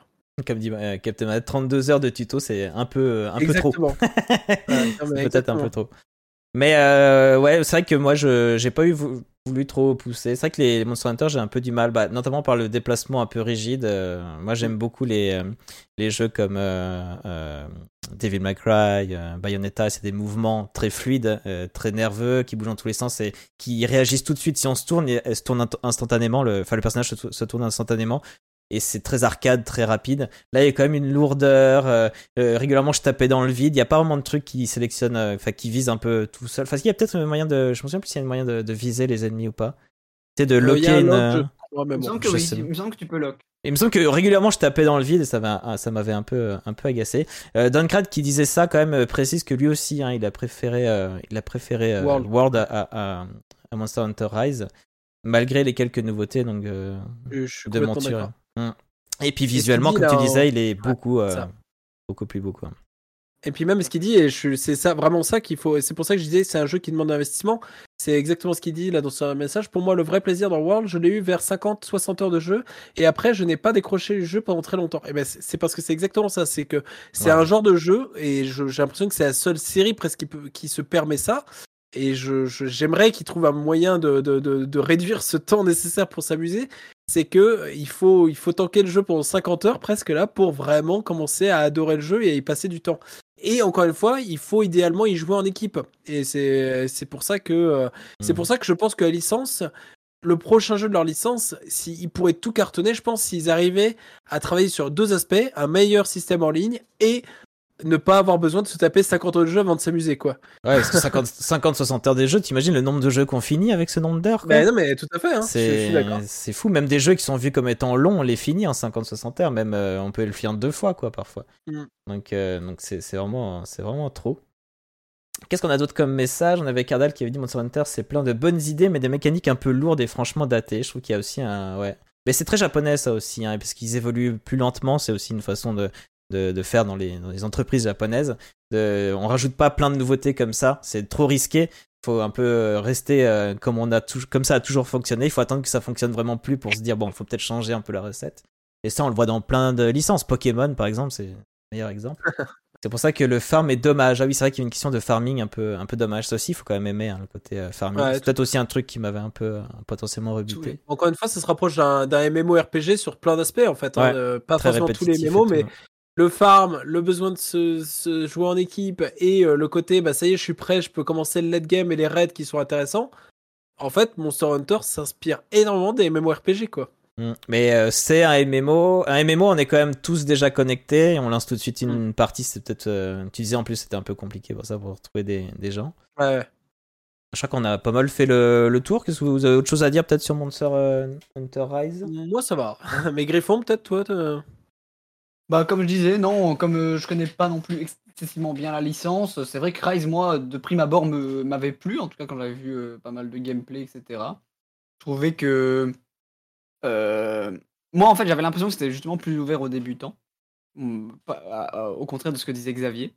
Mais c'est peut-être justement comme je connaissais pas World, je savais pas à quel point ça avait avancé là- là-dedans. Donc, en fait, je pense que ici dans le sondage, euh, ce que j'ai vu, c'est- c'était que euh, le résultat, c'était que ça casse a quand même. je Ah, j'ai pense, pas Ça vu. passe pas Ok, énormément, é- énormément de pourcentage. euh, Je pense que c'était 75-25. Ok. Et en fait, je pense qu'effectivement, dans le jeu sorti sur PC n'est pas bon, enfin n'est pas au, au niveau de ce qu'on pourrait attendre. Mais Ouais. je pense que sur Switch, par contre, c'était un- une, une toute autre euh, promesse et un- un- une toute autre euh, envie quand on allait sur Switch. Et, euh, et je pense que sur Switch, il est bien plus adapté que sur euh, PC. Ah, Ouais, ça n'empêche pas de faire un tuto où t'apprends les choses l'une après Oui, l'autre en jouant Oui, vraiment quoi. Et là, c'est pas le cas quoi. Mais je veux dire que dans tous les autres défauts qu'on aurait pu qu'on a pu voir, il y a peut-être que il faut se rappeler que c'est un jeu qui est sorti sur Switch de base. Et Bah, que, là, en fait, Le seul truc que ça change pour moi sur Switch, c'est la qualité graphique, qui en est fait en deçà de World. Mais euh, même si sur PC ils ont boosté un peu les textures, on sent que la modélisation elle n'a pas changé, donc c'est une modélisation plus simple. Mais en vrai, après, qu'est-ce que ça change d'autre sur Switch euh, Bah, je me disais que justement, on, on voit qu'il y a pas mal d'animations intéressantes. Le fait de pouvoir grimper sur des créatures, les faire se combattre, c'est quelque chose qui. Il, il faisait- il- il me semble que ça faisait peur au moment où le jeu est sorti, en se disant est-ce que ça va pas faire ramer la Switch? Ouais, Et ça ne l'a pas fait plus que de raison, il me semble. Il me semble qu'il tourne bien sur. Switch. hein. ouais Je- ils disent que c'est un point positif que je voulais en fait. relever, moi. Par contre, c'est vrai que ça c'est un bon point. Par contre, euh, c'est de savoir qu'ils ont fait un jeu aussi complexe finalement avec autant de choses à l'écran et tout et qui, qui a l'air de quand même bien tourner. euh. Bon, après, ça c'est vrai que le, je crois qu'ils utilisent aussi le RE Engine, enfin c'est le moteur de chez eux, de Capcom, et qui a déjà fait d'autres miracles dans ce genre-là. Donc ça a l'air d'être un moteur assez solide. Après, euh, on- les- la Switch est capable de faire tourner tout ça, mais n'est pas capable de faire tourner plus beau que euh, qu'un Arceus. Ouais, Je troll, mais c'est les commentaires qu'il y avait, les gens, que les gens donnaient pour justifier euh, les, les défauts de Arceus, alors que je trouvais. euh, euh, et c'est même pas Arceus que je voulais citer, c'est Ultraviolette, là, enfin, je sais plus quoi, là, mais, euh, mais c'est vrai que quand on voit que c'est capable de faire tourner de manière clean Monster Hunter Rise, qui n'est pas particulièrement beau, hein, loin de là, mais euh, qui est quand même. qui a pas les défauts d'un- de- de- de- du dernier Pokémon, quoi. On va finir sur le commentaire de Yoris qui dit ça me fait penser au livre qui, qui t'emmerde profondément. Mais on te dit si, si, continue, ça devient sympa au bout de 10 chapitres. c'est un peu ça. Moi, je peux pas attendre euh, même 30 heures avant de, m'amuser sur un jeu, quoi. Et je pense même que c'est un, un de mes trucs un peu particuliers à moi, c'est que j'aime bien quand au contraire on rentre très vite dans l'action, on est très vite dedans. Après, je- moi, franchement, les textes, au bout d'un moment, je les zappais. Et en fait, j'app- du coup, j'apprenais pas à jouer. du coup, t'apprends marre. rien. Ouais, t'apprends rien et du coup, après, tu galères et t'es en mode bon, bah ça m'a saoulé. Bah ouais, parce que moi je suis pas un mec qui a envie de lire 40 trucs avant de pouvoir jouer, j'aimerais jouer et voilà. Mais bon, Mais en fait, c'est le problème d'Alan aussi. On parlait de Monster dans les noms, mais en fait, il y a ça aussi avec les, tu- les, les tutos de 40 heures, comme dans Ouais, c'est Crusader. Kings. En fait, j'ai un problème, c'est ça. C'est ça. En fait, c'est Alan le problème. Euh, du coup passons au jeu suivant. Euh, donc là, je, je- viens de, relire mon intro, elle est incroyable pour ce jeu. Attention, la rumeur dit que Einstein, oui, Einstein, a compris la relativité en regardant le cœur de Griffon, je sais pas pourquoi je parle de ça, au microscope, car son cœur a une puissance atomique.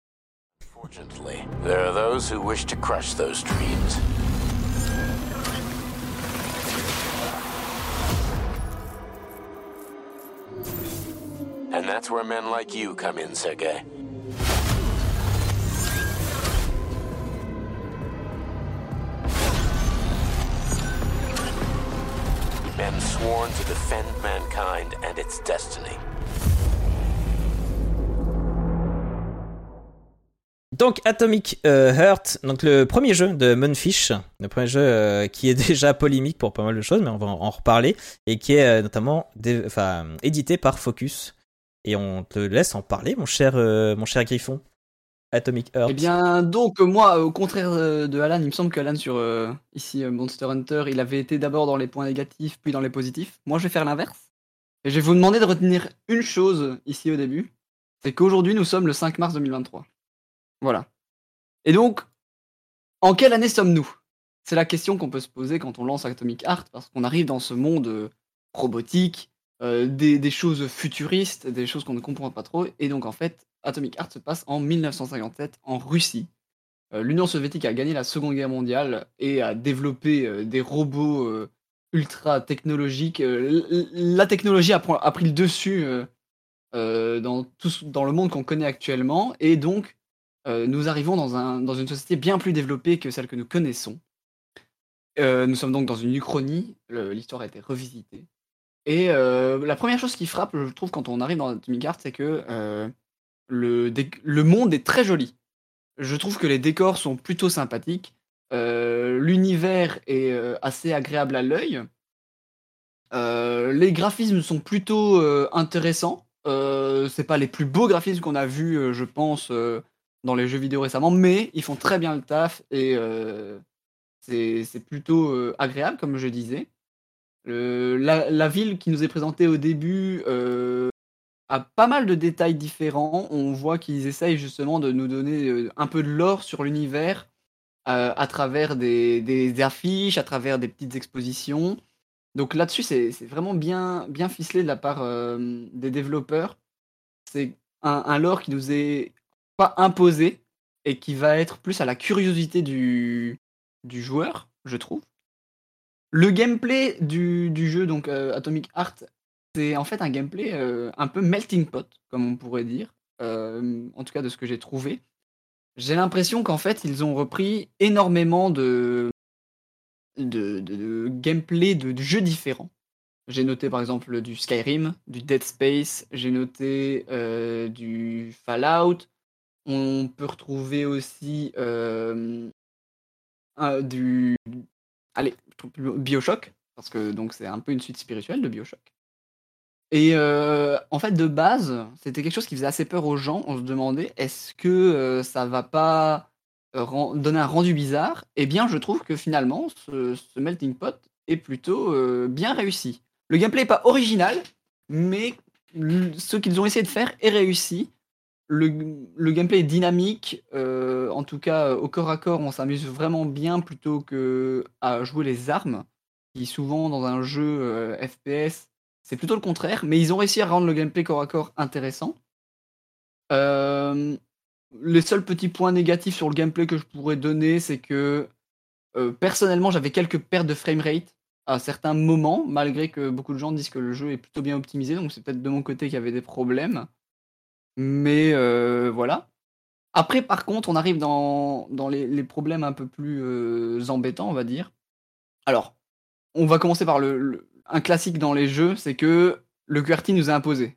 Le, le jeu ne, ne- ne prend pas en, en compte le fait qu'on joue en AZERTY. Ouais, On touche clavier, c'est. si vous voulez, sacré- il, faut re- il va falloir remap les touches. Et encore, le problème, c'est que par exemple, j'avais voulu remap mes touches, et Mhm. j'avais mis Z pour avancer, Ouais. sauf que du coup, ça débindait euh, d'autres Ouais. touches. Et quand je voulais mettre Z pour avancer avec le véhicule, ça débindait le Z pour avancer dans, de manière normale. Du coup, je pouvais pas jouer en AZERTY, donc obligé de switcher en QWERTY. C'est un Ouais, petit problème, on va dire. mais problèmes-là, ouais, ouais. Ouais. C'est mal foutu. Euh, ensuite, on arrive par exemple dans le- Atomic Heart propose de, de pouvoir fouiller les, les- les salles de manière euh, globale, c'est-à-dire euh, de manière globale et rapide, sauf que c'est pas très bien fait. Je sais qu'Alan avait, euh, re- euh, noté ça aussi. C'est pas très bien fait euh, parce que déjà c'est pas ergonomique du tout. Vous êtes là, vous essayez de scanner. En fait, vous devez scanner une zone avec votre, euh, votre gant pour qu'il ouvre tous les tiroirs. Et du coup, en fait, vous retrouvez à faire des coups de souris qui font tourner l'écran dans tous les sens. Et je pense que beaucoup de gens peuvent vite euh, souffrir de motion sickness à cause de ça. Parce qu'il faut vraiment tourner sa caméra dans tous les sens. Bon, t'es pas obligé. Non, t'es pas obligé, mais bon, si tu veux En fait- pouvoir améliorer. euh, Moi, au début, quand j'ai vu ce truc pour un aspirer les, les objets, je me suis dit, ah, c'est chouette parce qu'au lieu d'ouvrir chaque, euh, chaque petit tiroir, en fait, c'est trop bien, t'as juste à laisser appuyer, ça ouvre tout. Sauf qu'en fait, le problème, c'est pas ce- cette mécanique, elle est très chouette comme mécanique, c'est juste qu'en fait, il y a des trucs à ouvrir de partout. partout. Il y en a beaucoup trop. Voilà, en en fait. il y a partout et donc tu dois te retrouver à balayer ton écran constamment. Hmm. Et donc je trouvais que ça. En fait, je trouve que le gameplay est de base ultra dynamique et rajouter ça, ça a fait que t'as envie de fouiller partout et donc ça ralentit énormément l'avancée dans le jeu, ça, ça ralentit le gameplay alors que c'est quelque chose qui est censé être très dynamique. Alors moi, je, sais pas si vous l'avez eu aussi, mais quand on joue sur le Game Pass à Atomic Heart, vous pouvez lancer le jeu, vous le lancez et en fait vous arrivez en plein milieu et ça vous dit euh, il faut attendre la version complète du jeu. Je Alors quand j'étais tombé sur ça en stream, j'étais en mode comment ça? Et en fait, le jeu n'est pas entièrement téléchargé, ça vous le dit pas. Vous n'avez même plus le téléchargement dans votre Game Pass, mais le jeu n'est pas téléchargé entièrement et vous devez attendre pour pouvoir avoir la version D'accord. complète. Peut-être pas assez joué pour arriver là, mais moi, j'ai pas eu ça, moi. Non, c'est au tout début. C'est vous attendez Ah la non, moi, j'ai voiture pas eu au ça, tout alors. début pour aller trop. Et ça fait ça. Ah et j'étais en mode d'accord. Euh, je pense que Linou était, était là quand ça s'est passé et elle pourrait. Ah, mais on te dire, croit, hein, on- t'as pas besoin d'avoir des on s'est témoins. vraiment retrouvés. On s'est retrouvés devant la voiture, on On était en mode bleu. On peut plus rien faire. J'étais On pas en train de me dire, putain, ce griffon, on va peut-être s'en non, séparer non, parce qu'il sûr. vient fou. Hein. euh. on te croit, on te Non, croit. bien sûr, mais- C'est gênant, il ment, quoi. je trouve, je trouve ça étonnant. J'ai jamais vu ça. On vous, j'ai déjà vu que on vous permet de lancer un jeu avant la fin du téléchargement complet pour que vous puissiez euh, découvrir un peu. Mais j'ai jamais vu qu'on vous le dise pas, qu'on continue le téléchargement sans vous le dire, et que vous arrivez dans le jeu et qu'en fait vous- finalement vous pouvez plus avancer. Donc j'ai trouvé ça étrange. Moi, j'ai eu des jeux comme ça où ils téléchargeaient des petits bouts, euh, petit bout par petit bout. Mais euh, Ouais, c'est ça. Mais souvent ça te prévient. Souvent ça te prévient, tu vois. Hmm. Là non. Début, Euh, et donc après, on, on va reparler du coup, de- comme tout à l'heure, on parlait de, de la violence dans les jeux vidéo. Et alors, Hmm. Atomic Heart, je trouve que c'est un jeu qui est extrêmement euh, violent. C'est un Peggy 18, donc on pourrait s'attendre à, à- à avoir de la violence dans un Peggy 18. Mais personnellement, j'ai trouvé que c'était extrêmement violent pour pas grand chose et extrêmement vulgaire aussi. Euh, le personnage principal euh, est vraiment le, le représentant de, d'une communauté qu'on ne peut plus supporter actuellement. Et, euh, et, et il est extrêmement vulgaire. Le, le jeu baigne dans, dans le sang et dans, dans, dans les explosions de, de cadavres, etc., sans vraiment d'intérêt, je trouve, dans le gameplay. Et voilà, on parlait justement de la, la surviolence dans les jeux vidéo tout à l'heure, et je pense qu'Atomic Heart est malheureusement euh, un exemple parfait de cette surviolence. Je sais pas si vous, euh, vous l'aviez spécialement noté ou pas quand vous y aviez joué. On peut pas ne Oh, pas le noter. oui, bah, on C'est sûr. Mais Le moi, côté c'est- en grossier fait, du jeu, tout le monde l'a vu. On peut pas passer à côté, clairement. Moi, je, en fait, j'avoue que euh, c'est, j'ai tellement été pris par pris négativement par des aspects euh, de, de gameplay que j'ai même pas pris le temps de m'a- m'attarder. De en fait, t'arrêter dans le grossier, de dire, etc. moi. Il m'a vraiment sorti par les yeux le jeu, mais bon. euh, Et donc voilà. Et ensuite, euh, derrière, on arrive sur autre chose, qui est pour moi un, un problème encore plus grand.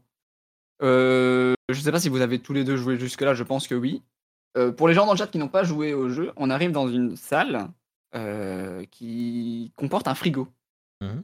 Et en fait, le frigo, c'est le point. Pour moi, c'est le point noir du jeu. C'est le plus. Enfin, c'est ce qui représente le jeu de la manière la plus négative possible. Le frigo est, ani- est animé avec une voix féminine, euh, mais qui est là juste pour dégrader le, statut de la femme, je trouve. Le, le- on arrive dans cette salle et on n'a plus envie de jouer. Vraiment, moi, je- je me suis arrêté quasiment après ça. Je pense qu'Alan aussi. J'ai un peu continué, mais les gens qui étaient avec moi sur le live, je, je crois me souvenir que j'ai, dû faire, j'avais posé la manette, enfin le, le- la souris, j'étais en mode. Mais c'est- ouais, enfin. Ah. Enfin, ouais, en bon, fait- bref, passe- je crois que j'ai dit bref, passons. euh, Enfin, on va pas, on va, on va pas s'attarder là-dessus. J'ai dit quoi. ça. On, on arrive vraiment sur euh, de la vulgarité pour rien. Et C'est gratuit. Alors, quoi. je trouve que dans, dans certains jeux, on a cette image de la femme qui peut être dégradée, etc. Mais de manière satirique. Souvent, c'est de manière satirique. C'est une manière à dénoncer quelque chose. Là, pour moi, c'est juste les développeurs, ils se sont dit, je veux me faire kiffer. Ils se sont fait kiffer. Et je ressortirai ce- ce- cette phrase que j'ai expliqué, que j'ai dite au début. C'est en quelle année sommes-nous? Et donc, si vous vous souvenez bien, je vous avais demandé de retenir une information importante. On est en 2023. On est le 5 mars 2023. Pour moi, des, des choses pareilles dans des jeux vidéo et n'importe où ailleurs, c'est plus possible. Ouais. C'est plus possible. On est dans une société qui, qui est bien trop euh, avancée, évoluée et où les femmes prennent déjà beaucoup trop cher pour qu'on retrouve ça dans des jeux vidéo ou dans n'importe quelle œuvre. Après, C'est plus possible. En fait, bah après, voilà, donc on va on va parler de ce sujet parce que c'est un peu l'éléphant dans la pièce, c'est vraiment le gros sujet ça. de qui va pas mal diviser si on aime Atomic Heart ou pas. On peut évidemment passer outre et continuer à jouer et, et le jeu a sûrement Mhm. plein de choses à, à offrir. Après, il faut aussi voir que euh, on a vu beaucoup de de plus en plus de jeux des pays de l'est arriver, que ce soit polonais. euh, là, donc c'est un jeu russe à la base qui ont été, euh, ils étaient en Russie et ils se sont déplacés. Ils ont fait ça à Chypre. et ah ouais, Ils ils sont déplacés à Chypre, exactement, c'est ça. Il faut savoir aussi que nous, par exemple, on voit souvent, euh, par exemple, en ce moment sur YouTube, on n'a plus le droit de dire des gros mots et machin. On se dit, ah super, les Américains, ils vont trop loin. Et on se dit, le puritanisme américain, ils vont trop loin, euh, ils ont trop de censure. Et bah eux, ils ont sûrement une censure qui est encore différente et peut-être que eux-mêmes, nous sommes peut-être les Américains des, des Russes et des Polonais, tu vois. On a peut-être aussi Mhm. une vision qui fait que le moindre mot un peu, enfin pas le moindre parce que du coup on est quand même pas là-dedans. Là, ils vont quand même loin. Je dis pas Ouais, qu'ils vont pas loin. très très loin dans ce que je veux dire par là, c'est qu'on voit de plus en plus de jeux de pays de l'Est et très souvent ils arrivent avec des trucs très crus, euh, souvent très Mhm. sexuels et souvent euh, plein d'autres choses comme ça. Et je pense qu'il y a aussi euh, une euh, comment dire une euh, une incompréhension culturelle et que chez eux c'est pas si choquant de ça d'avoir des trucs sûrement qu'ils ont plein d'autres productions euh, audiovisuelles qui ont ce discours là et Mhm. qui vont aussi loin.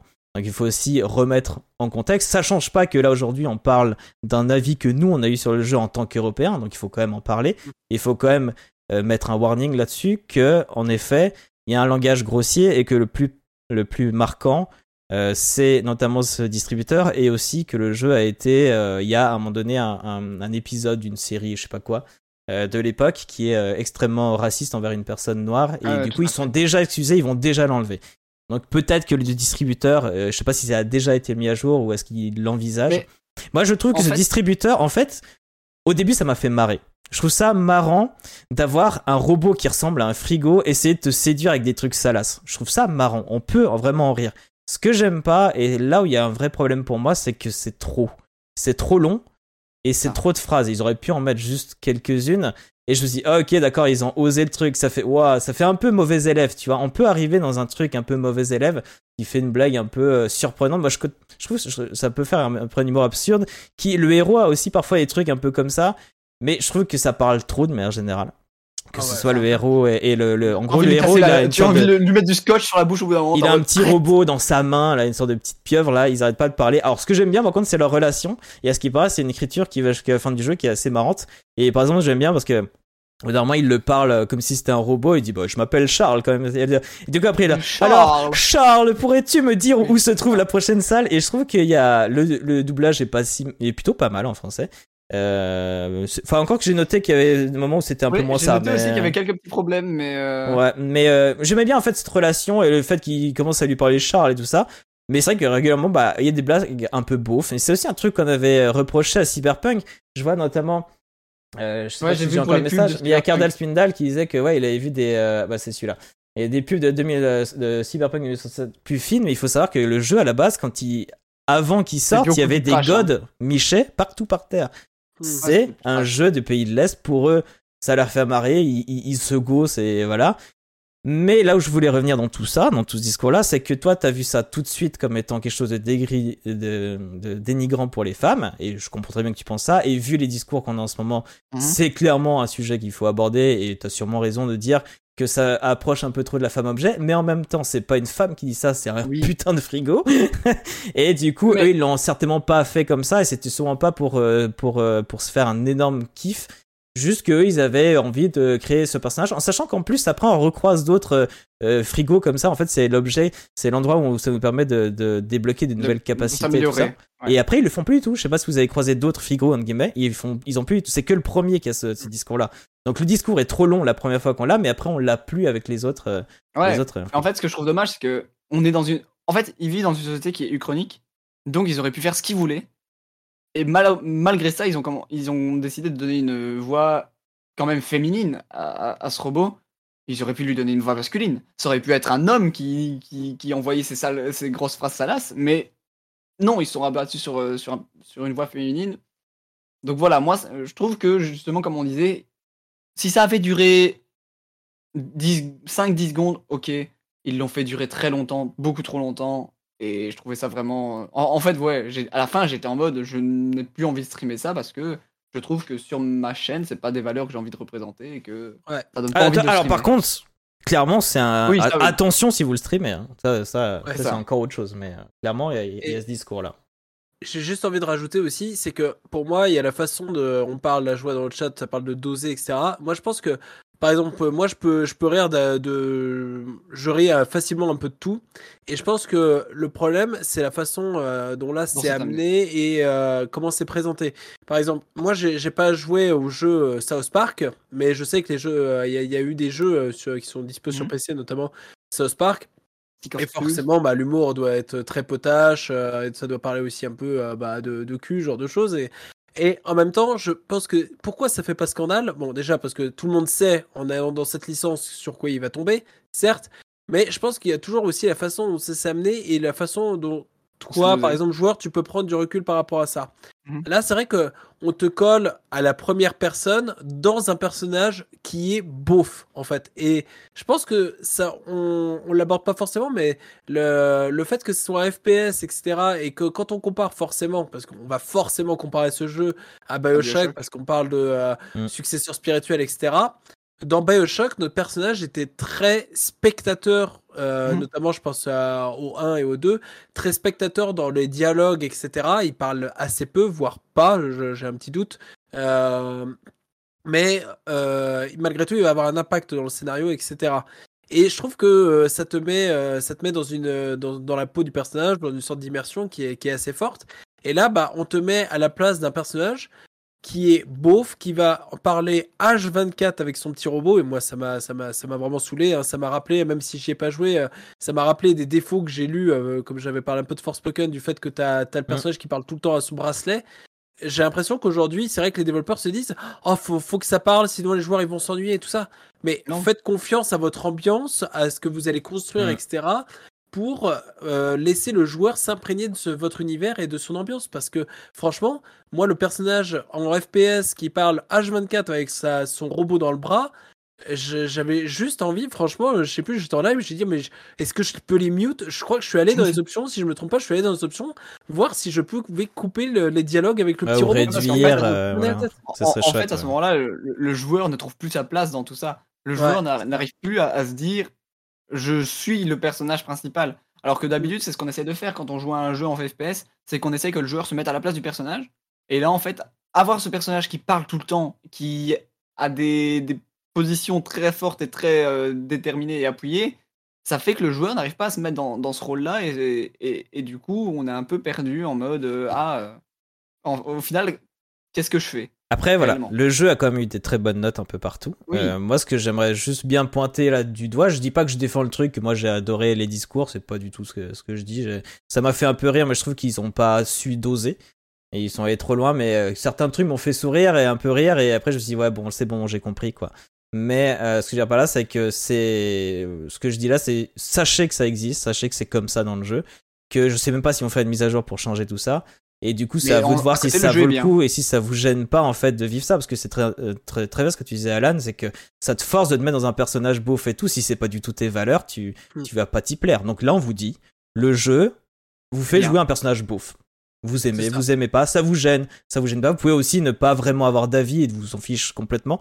Et après, bah, c'est quoi le jeu? C'est, on le compare à Bioshock, donc c'est du FPS, un peu nerveux, un peu difficile, j'ai trouvé, où euh, on te met tout de suite dans une mécanique d'esquive qui est pas facile, qui est un peu compliqué parce qu'une esquive en FPS, c'est pas une mécanique si simple à prendre en main.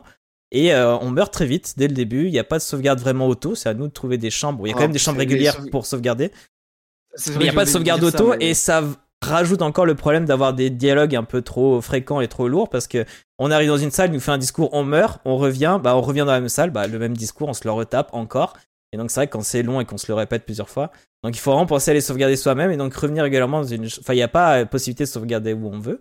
Donc il y a aussi euh, ce petit souci là, mais voilà, c'est un jeu à la BioShock, donc on a des pourquoi on le comparera à BioShock, c'est pour l'univers un peu dystopique évidemment. Euh, oui, c'est ça, dystopique? Euh, Uchronie. ouais, Uchronie. Chronique. Euh, qui fait que qu'on est dans un univers assez chouette d'un point de vue design et d'un point de vue euh, imagination, DA, tout ça. Et aussi parce qu'on a des pouvoirs un peu particuliers, on peut faire télékinésie, glacer les ennemis, jouer avec ça. J'ai bien aussi aimé cette espèce de polymère machin truc là, où on a une espèce euh, d'eau. En fait, c'est de l'eau qui, intéressant, qui l'évite en pochette et on peut nager dedans. Et du coup, on peut passer d'un endroit à l'autre et ressortir de cette espèce de, de, de bulle d'eau euh, qu'on a euh, dans le décor. Euh, moi, ce que j'ai pas aimé, donc c'est le principe des touches de clavier qu'on peut pas refaire et qui est buggé. Ça, ça, peut, ça peut arriver dans un patch euh, derrière. Par contre, l'intro, elle est, elle est longue, lourde. Très longue. Trop On met du temps à se mettre enfin à jouer. Et euh, et il y a un autre truc aussi, c'est qu'au début, on arrive dans une ville où ça parle beaucoup. Un peu chacun parle de son côté. Et c'est un truc qu'il faut quand même gérer dans les jeux, c'est quand il y a plein de gens qui parlent comme ça, il faut gérer le volume de chaque discours. Et moi, je suis arrivé dans une cacophonie. euh, Il y a machin qui parle en même temps que l'autre, il se coupe la parole parce qu'en fait, ils, ils parlent pas ensemble, mais nous, on entend les deux au même volume. Et du coup, on n'entend plus rien, donc on se met à lire les sous-titres et c'est tout. Donc, euh, donc voilà. Il y a aussi le Et- choix des dialogues que je trouve un peu étonnant, parce qu'il faut cliquer sur les numéros euh, pour choisir, au lieu de juste défiler et choisir la réponse. Il faut cliquer directement sur 1, 2, 3 ou 4 selon le choix qu'il y a. Je trouvais ça un peu, un peu étonnant. Moi, je me, je me souviens maintenant, euh, qu'est-ce qui avait fait que. Enfin, qu'est-ce que. Pourquoi j'ai arrêté le jeu Je l'ai coupé. Ouais. C'était juste après le frigo. Je sais pas si vous vous souvenez, le premier frigo, il y a, vous devez allumer l'électricité et monter dans un des deux ascenseurs pour pouvoir grimper. Ouais. Et moi, je suis arrivé là. Je suis rentré dans l'ascenseur, il se passait rien. C'était buggé. Du coup, je me suis dit, ah mince. T'as eu beaucoup bon, de bugs, bah, toi. hein. Moi, j'avais pas eu. euh, Mais ouais, si, j'en ai eu un. ouais. Je vais en parler après. Mm. Et, et du coup, je me dis, bon, bah, c'est pas grave, je me suicide, je retourne jusqu'à la pièce en, en vitesse depuis mes 5 mes cinq derniers mètres et c'est bon. Je me suis suicidé, je suis retourné 15 minutes en arrière et je suis en mode, j'ai Alt F4. Ah ouais. Et J'ai pourtant, fait, à côté du bon. frigo, il y avait une sauvegarde normalement. Il y avait... C'est une Ouais, salle ouais, de. bah, ah, j'abuse peut-être à dû 15 oublier- minutes, mais dû- je me souviens, je me souviens que j'étais quand même assez loin et j'étais en mode, Ouais. ouais, c'est bon. C'est bon, euh, ça m'a saoulé. J'avais Ouais, il pas aurait envie de fallu les sauvegardes auto. euh, Aujourd'hui, c'est un peu dur. c'est ça. À Des checkpoints, des checkpoints un peu plus euh, logiques. Mais bon, dommage. Ouais. Bah, c'est vrai que, euh, enfin, juste pour dire un, truc en Ah, ce qui concerne le jeu, c'est. euh, j'ai eu. Alors, non seulement, bon, on a, on a abordé tous les aspects, mais c'est vrai que j'avoue que, alors que j'ai beaucoup aimé Bioshock, même le gameplay, moi, de Atomic Heart, ne m'a pas. euh, ne m'a pas séduit, je je, je suis- j'ai pas accroché. Le système d'esquive sur le papier, je me suis dit, ah, c'est intéressant un système d'esquive comme ça en FPS. Mais j'ai trouvé que, alors encore une fois, hein, je, c'est vraiment euh, comme ça que je l'ai vécu, mais j'ai trouvé que, en fait, euh, les ennemis ont des attaques légères et des attaques lourdes. Les attaques lourdes, bah, quand tu les visualises et ça, ça, ça marche bien, ok, tu peux esquiver. Mais les attaques légères, bah, nettement moins, t'as pas d'indicateur comme quoi euh, tu vois pas forcément qui va attaquer. Et surtout, il y je a me un truc souviens rouge quand d'un même. hein, moment. tape, euh, Il y a un effet rouge taper, quand je Ouais, mais ça, c'est attaque lourde, justement. Ah, quand tu fais les le attaques légères, je il n'y a pas d'indicateur. Ah, bon. Oui, Et à un moment, pour les euh, attaques lourdes, oui, mais pas les Ouais. attaques légères. Ah, je sais qu'à un moment en live, il- quand je jouais en live, à un moment, les, les, les- c'est ça, on avait vite fait parler dans le chat. Il y a un moment, deux fois de suite, en fait, parce que je suis mort et je suis revenu, deux fois de suite, je crois, je me suis fait retrouver contre deux ennemis et dans un espace qui était très restreint. Ah, j'ai eu ça aussi. Et, et euh, en fait, je me suis. La caméra. En fait, du coup, j'étais collé contre le mur et euh, ils, ils, ont- ils faisaient des attaques lourdes. Et en fait, bah, je suis mort, je crois, alors, je suis mort une fois ou deux, je sais plus, sur cet endroit-là. Un peu. euh, et j'avais pas l'impression que c'est parce que. euh, c'est ok, c'est dur, il faut que j'y arrive. C'est juste que j'ai l'impression, ok, là, ils m'ont mis deux ennemis qui ont des patterns d'attaque qui ne sont pas adaptés à la, à, la, à, la, à la plateforme sur laquelle je me tiens pour ce combat, quoi. Vraiment, ça me, je me suis dit, non, et ça. Et en fait, c'est vraiment, il y a eu, moi, cette Mm, accumulation de défauts cette accumulation de défauts euh, de gameplay qui se sont enchaînés, plus avec le euh, le- bah, l'humour qu'on a évoqué, hein, qui ont fait que moi, bah c'est vrai que quand un jeu, il y a sur certains points là comme ça s'enchaîne assez rapidement dans, dans dès le début du jeu, surtout comme là dans le Game Pass où j'ai pas eu besoin de le payer, euh, bah moi je, je quitte et je relance pas en fait. Euh, euh, j'ai bien vu, je suis allé regarder quand même qu'il y avait le jeu avec quand même des bonnes critiques, etc. Et je me suis dit, ok, je l'ai certainement jugé trop violemment entre guillemets par rapport à ce qu'il vaut vraiment. Mais je sais que je ne reviendrai pas dans le jeu, quoi. En tout cas, moi. Je pense que le côté aussi que le gameplay de l'esquive marche moins bien au début, c'est parce que au début on est sous terre. On a après c'est un peu plus à ce qui paraît. Moi, on n'y a pas joué malheureusement, mais c'est un peu plus à l'air libre.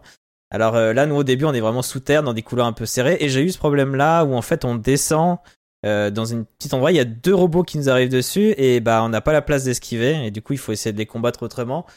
Alors on a des trucs électriques, des arcs et tout ça. Si on y arrive bien, euh, on peut s'en sortir un peu, mais ça a été compliqué. Et c'est à ce moment-là où j'ai eu le seul bug que j'ai eu, à savoir que vous savez parfois les, les- dans les jeux, il y a un monstre qui nous saute dessus, on le voit en première personne et du coup il faut appuyer sur euh, sur une touche en, en- en QTE. Et en fait, euh, je, je sais pas trop ce que j'ai fait. J'ai dû faire euh, une manœuvre qu'il a pas aimé et du coup, en fait, le robot était loin de moi, mais euh, toutes les euh, deux secondes, il, il faisait comme s'il y avait une QTE, et du coup, il me bloquait, et lui-même, on le voyait qu'il faisait une animation au loin, et j'ai dû essayer de rapprocher de lui pour essayer de le tuer, ou de, je sais plus, finalement, j'ai réussi à faire une QTE, ça a débloqué le truc, mais voilà, j'ai juste ce petit bug-là. Bon, après, les jeux qui sortent qui ont des bugs, ça, ça peut arriver.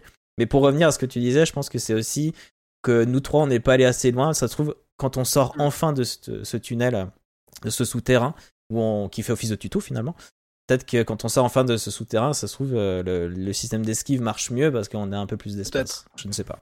En tout cas, oui, comme tu dis, il y a eu des bonnes notes. hein, c'est aussi ce que j'avais euh, ce que j'avais noté. Je vais essayer de vite faire le, le tour. Il y a beaucoup de commentaires. Euh, évidemment, c'est un sujet qui, qui parle beaucoup. Euh, je vois Dunkrat qui a marqué. Donc, j'ai pas pu jouer correctement à Atomic Heart. Il est euh, assez mal opti sur PC. Moi, je dirais que j'ai pas eu autant de problèmes que Griffon, mais ça va être un, un retour qu'on a souvent.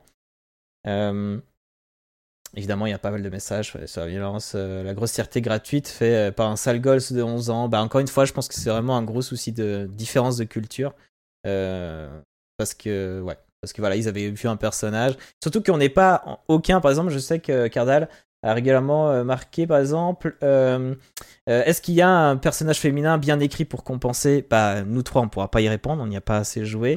Euh, pareil, tu, Cardal, tu parlais, si on, veut comparer DeWitt dans Bioshock 3 est d'abord antipathique pour avoir ensuite un développement très intéressant et même dramatique grâce à son interaction avec Elizabeth, qui est de loin le personnage principal du jeu. Peut-être c'est la même chose dans Atomic Heart. Nous, on pourra pas en témoigner.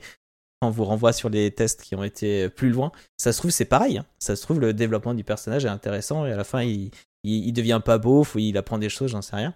Euh, ce qui est intéressant avec le personnage principal aussi, c'est qu'on est dans un univers très euh, euh, soviétique, etc. Et il a pas l'air d'être trop dans ce délire-là. Donc il a l'air d'être euh, bon, je travaille là et voilà, mais en vrai, euh, il a pas l'air de s'intéresser plus que, ça.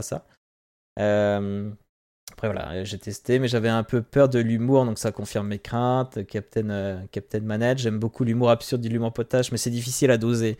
Moi, c'est vraiment une question de dosage plutôt que de présence que ce soit là.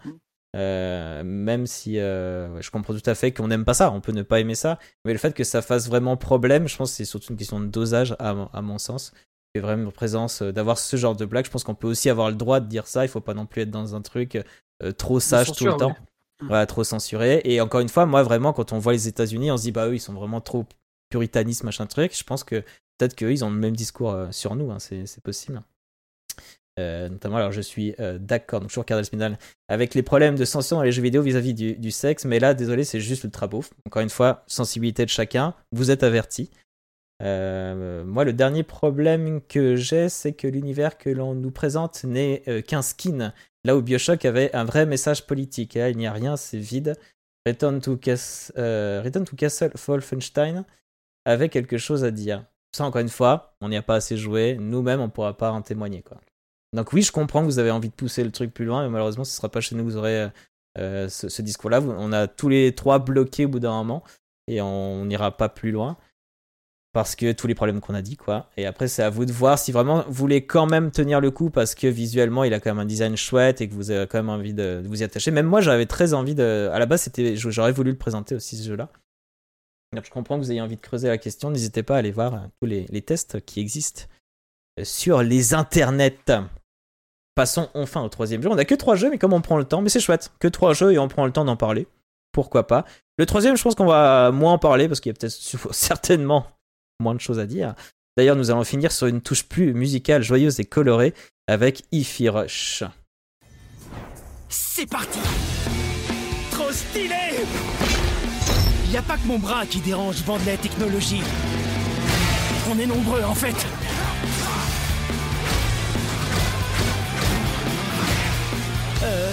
Valise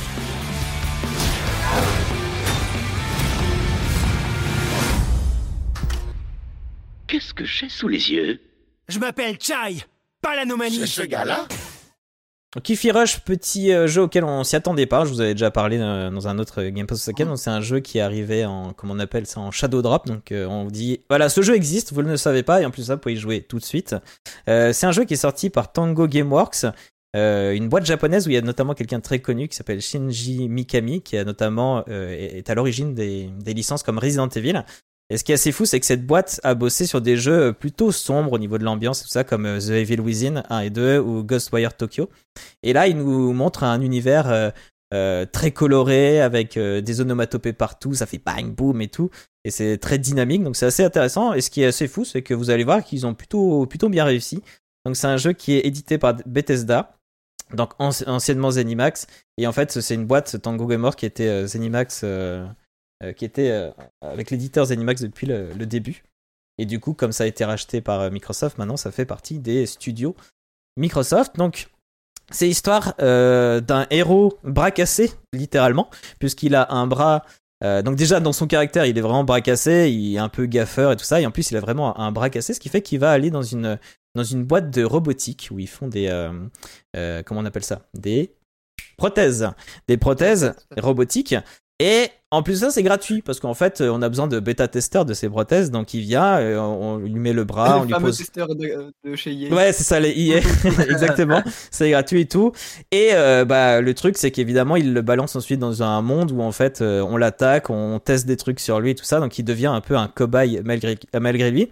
Et ce qui est autre chose, ce qui est pas, euh, comment, qu'est-ce qui, ce qui lui arrive et qui est pas malgré lui, mais aussi malgré l'entreprise de robotique, c'est qu'en fait, euh, c'est quelqu'un qui euh, se dit donc musicos, joueur de guitare, et qui a avec lui une espèce d'iPod. Et en fait, au moment où on lui installe son bras, il y a son iPod qui, qui tombe et qui se retrouve finalement sur son torse, un peu comme Iron Man, vous savez, qui a son truc un peu euh, lumineux, et ça va être greffé. proche de son cœur et du coup à partir de là quand on va sortir de là avec ce nouveau bras et ce, cette nouvelle chose sur le cœur là tout va être en rythme avec la musique et du coup, euh, ça va lui donner une sorte de, de- force sur ses ennemis, qui sont en fait des robots de la boîte, euh, qui vont le combattre. Et donc, tout devient en rythme, même le décor, le rythme est affiché partout, que ce soit par euh, les, petites poubelles, je sais pas quoi, qui dansent en rythme, ou les lumières. Il y a tout plein de choses qui bougent en rythme avec, avec la musique. L'histoire a beaucoup d'humour, le personnage aussi, le doublage sont plutôt chouettes. C'est vraiment feel good, un petit jeu tranquille. Euh, de base, pas si compliqué que ça. Je m'étais dit, bon, allez, je passe en difficile, et finalement, arrivé à un moment, c'est quand même assez technique, même si on reviendra à la toute fin, où il y a quand même un, gros problème, je trouve, euh, là-dessus. Euh, mais d'une manière générale, je l'ai pas trouvé si dur que ça. Si vous le lancez en normal, vous devriez vous en sortir. Je crois qu'il y a un niveau encore en dessous de, de normal. Donc, on a régulièrement des, euh, des phases de plateforme. Entre chaque arène de combat, on a des, séances de, plateforme. Et le problème de, que j'ai un peu avec ce jeu, c'est principalement de là, c'est qu'en fait, le personnage, il est un peu lent dans ses déplacements. Et quand il saute, il saute pas mal haut, mais, euh, mais il avance très peu. Et du coup, euh, les plateformes se font un peu euh, de manière compliquée. De temps en temps, on a même des séances de plateforme en- un peu en 2D, donc on a vraiment une vue de côté, parce que de base, c'est un jeu 3D. hein. Mais régulièrement, euh, enfin, pas si régulièrement que ça, j'aurais voulu que ce soit plus fréquent, mais on a quand même ça, des phases où on est un peu à la Mario et on saute, c'est plutôt chouette, ça, ça varie un peu euh, le gameplay. Moi, j'aime bien ces jeux où il y a régulièrement un nouveau gameplay un peu, un peu différent, comme It Takes Two, par exemple, ou des jeux comme ça. Visuellement, il est très beau. C'est euh, du cel shading, donc c'est de la 3D, mais on a l'impression que c'est de l'aplat 2D avec des bordures euh, noires un peu à bande dessinée finalement. Euh, très comics euh, américains et tout ça, avec des onomatopées à chaque fois qu'on tape, des onomatapés comme j'ai dit, J'ai re- je ressors ma blague. Euh, L'ambiance générale, donc ouais, feel good, avec une difficulté plutôt moyenne. On a un petit chat robot qui nous suit, alors ça c'est super, qui se met en petite, une petite boulette autour de nous et qui là aussi a encore un, un, élément visuel qui nous donne le rythme. Et On peut pas ne pas avoir le rythme, c'est pas possible. La musique est là, tout le décor bouge en rythme, le petit chat côté nous donne le rythme. Mais au pire, ils ont quand même prévu en bas une petite euh, façon, euh, une sorte de, de petit overlay euh, euh, pour voir le rythme et être sûr de pas se tromper. Donc euh, franchement, vous pouvez pas dire que vous avez pas le rythme. Là, on vous donne tous les, les éléments pour vous. Euh, ce que j'ai bien aimé, c'est qu'ils ont pensé à un mode streamer parce qu'il faut savoir que les musiques, ce sont des musiques qui sont pas libres de droit, c'est des vraies musiques de groupes connus. Donc il y a un mode streamer qui remplace ces musiques par des musiques euh, dans le même Du mood mais libres de droit. Donc ça, je trouve ça plutôt C'est cool. c'est des musiques créées par le, le- le studio de développement. Ouais, c'est ça. Ça Très sont cool en plus. Je les ai- du coup, je les ai testés. pas Ah, j'ai pas testé, j'avoue, moi, mais euh, c'est c'est chouette que vous, que vous ayez testé ça et vous avez pu voir. Euh, bah oui, du coup, as fait, comme tu l'as fait en live, toi, Alan, tu t'as préféré. Ouais, j'ai euh, fait hier soir. ouais. Pareil, moi aussi, hein, j'ai fait en live et pareil. Les Donc- musiques sont très cool. Pas besoin de vous poser cette question et tout. Les, normalement, les musiques, vous n'avez pas de problème. Euh, Qu'est-ce que j'ai marqué? Oui, en fait, du coup, entre différentes. Ce qui ce qui est vraiment intéressant, c'est les combats. Parce qu'on a euh, coup faible, coup fort. Euh, il faut faire ça en rythme. Il y a des combos. Donc, c'est assez, euh, assez riche. C'est pas non plus euh, autant que d'autres jeux du genre. Mais il y a quand même pas mal de variétés. Les nouveautés de gameplay arrivent petit à petit. Et on a, à la fin, on a quand même pas mal de, pas mal de choses à activer, des, des personnages qui peuvent vite nous rejoindre pour faire, pour tirer ou pour casser, pour casser comment, un gros bouclier, etc. Donc il y a beaucoup de variétés dans le gameplay qui arrivent petit à petit, donc c'est très chouette niveau tuto et niveau apprentissage. Je trouve ça, on est direct mis dans l'action et on apprend vraiment les choses euh, au bon rythme, je trouve. Euh, un truc que j'ai moyennement aimé, c'est qu'il n'y a pas d'autolock durant les combats. Donc euh, là, pareil, parfois je tapais un peu, euh, un peu dans le vide, notamment pour. Peppermint, qui est justement la, une, une, femme qui, peut nous, qui nous accompagne et qui peut apparaître à tout moment pour tirer. Donc voilà, il y a des, des petits trucs comme ça. Et bon voilà, c'est un petit, un petit jeu sympa, on a la tête qui bouge tout le temps, euh, moins fatigant que Metal Hellsinger, parce que Metal Hellsinger c'était vraiment du, du FPS nerveux où en fait il y avait des combats tout le temps. Et quelque part, c'est peut-être ce que j'aurais voulu dans Ify Rush parce que entre les phases de combat, donc comme je dis, il y a des phases de plateforme, il y a aussi beaucoup, beaucoup, beaucoup de caisses à casser pour ramasser des, des petits morceaux de, de ferraille et trucs. Pardon? Des patounes, c'est. Ouais, euh, oui, ramasser les patounes de- du roi lion.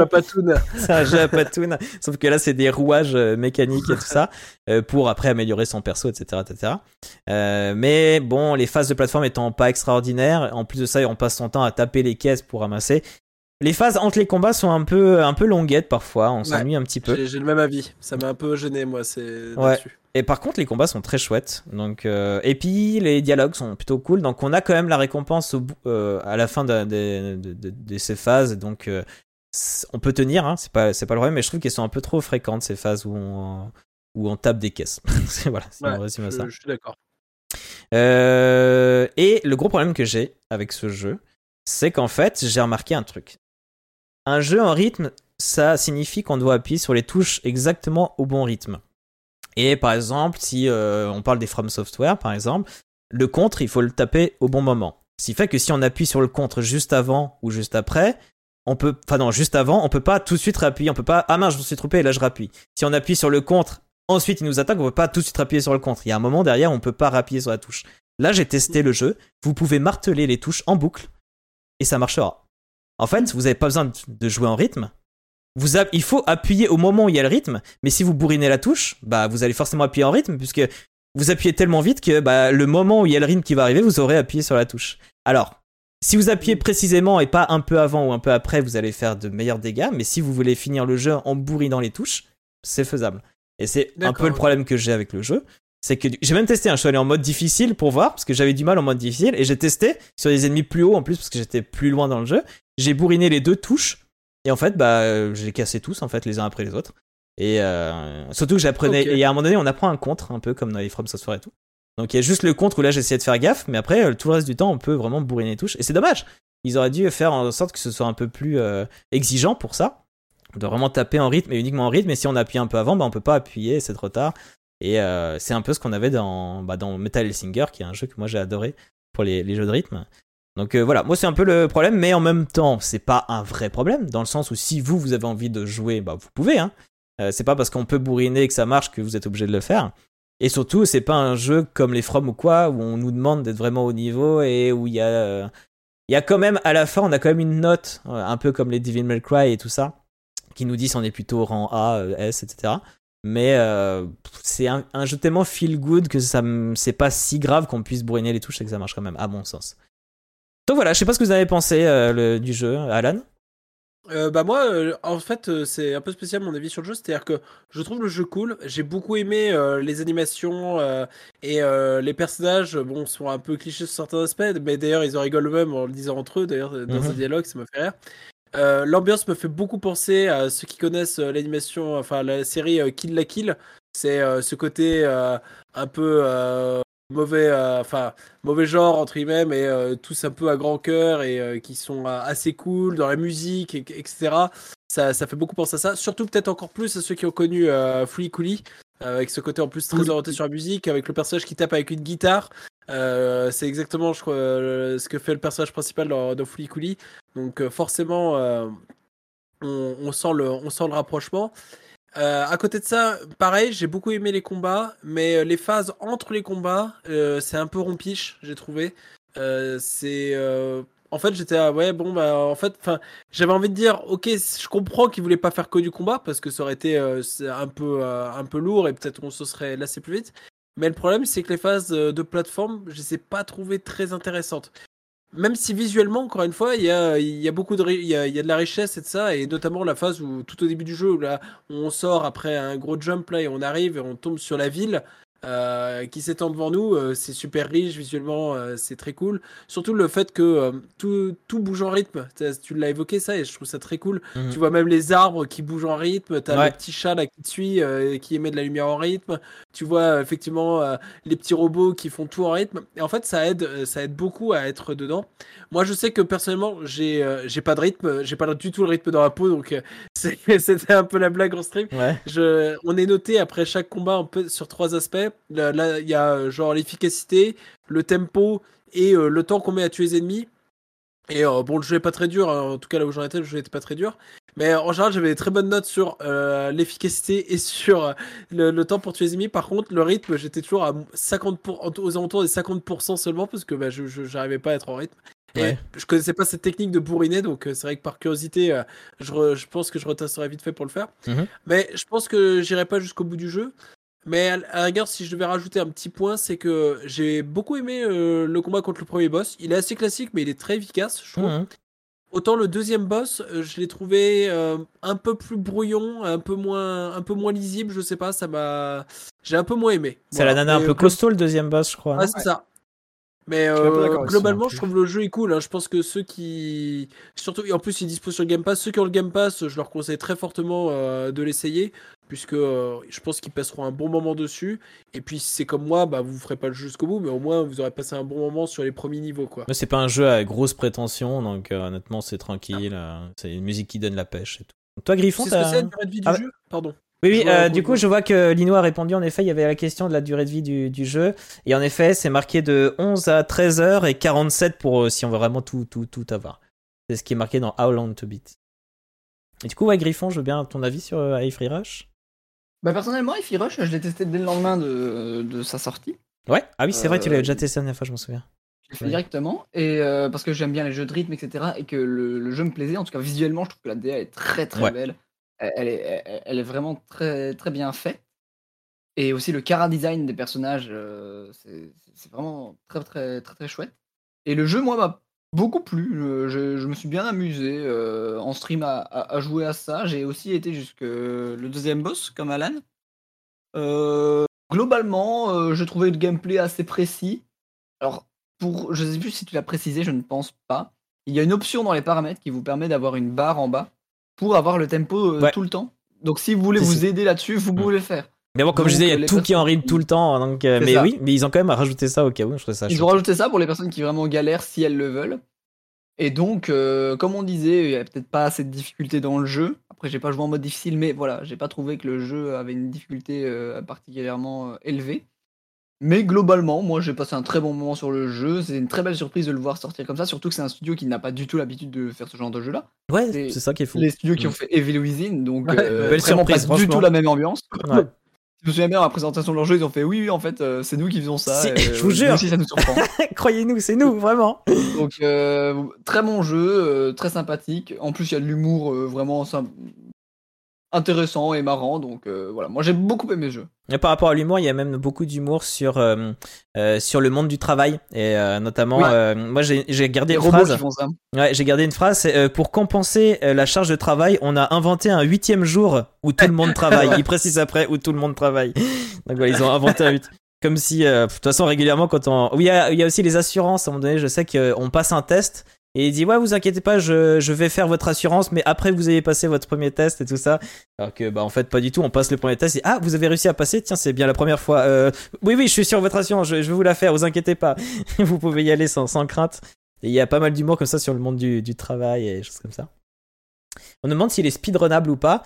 Euh, dans le sens oui parce que t'as un score à la fin de chaque euh, niveau. Après peut-être un peu ennuyeux à cause justement des phases entre chaque combat où on doit avancer euh, en plateforme, euh, platformer et tout ça, Ouais, et où c'est un peu, un peu mou. Le personnage est un peu lent. Il y a des dashs, on peut faire trois dashs d'affilée, et ensuite on doit attendre un peu, puis trois dashs d'affilée. Mais euh, c'est pas des grands dashs non plus, et, euh, et voilà. Mais j'imagine qu'il est speedrunnable, ouais. Il- Je pense qu'il est speedrunnable, mais il y a des pauses en fait dans le gameplay, je pense, qui feront que ça sera pas. Je pense que tu peux trouver en termes de euh, action plateforme plus cool à speedrunner en fait. Je pense que là, faut le voir comme un comme un jeu euh, avec de la musique, euh, mais une narration assez forte en fait. Il y a vraiment un côté narration euh, qui est qui, qui prend beaucoup de place en fait dans le jeu. Ouais, après, ouais, il y a eu d'autres jeux où il y a eu un peu de narration, mais je crois qu'on peut skip les, les, cinématiques ou pas, je sais plus. Ou, semble, juste, ouais. ou justement pas, je sais plus. Ça, j'ai un doute. Est-ce qu'on peut skip les discours ou Je crois que j'en ai passé une à un moment quand j'avais perdu et du coup, elle s'était relancée, j'avais pu la passer. euh. Ok. Euh, donc, très bonne surprise, euh, Rush, nous dit euh, Captain Manette.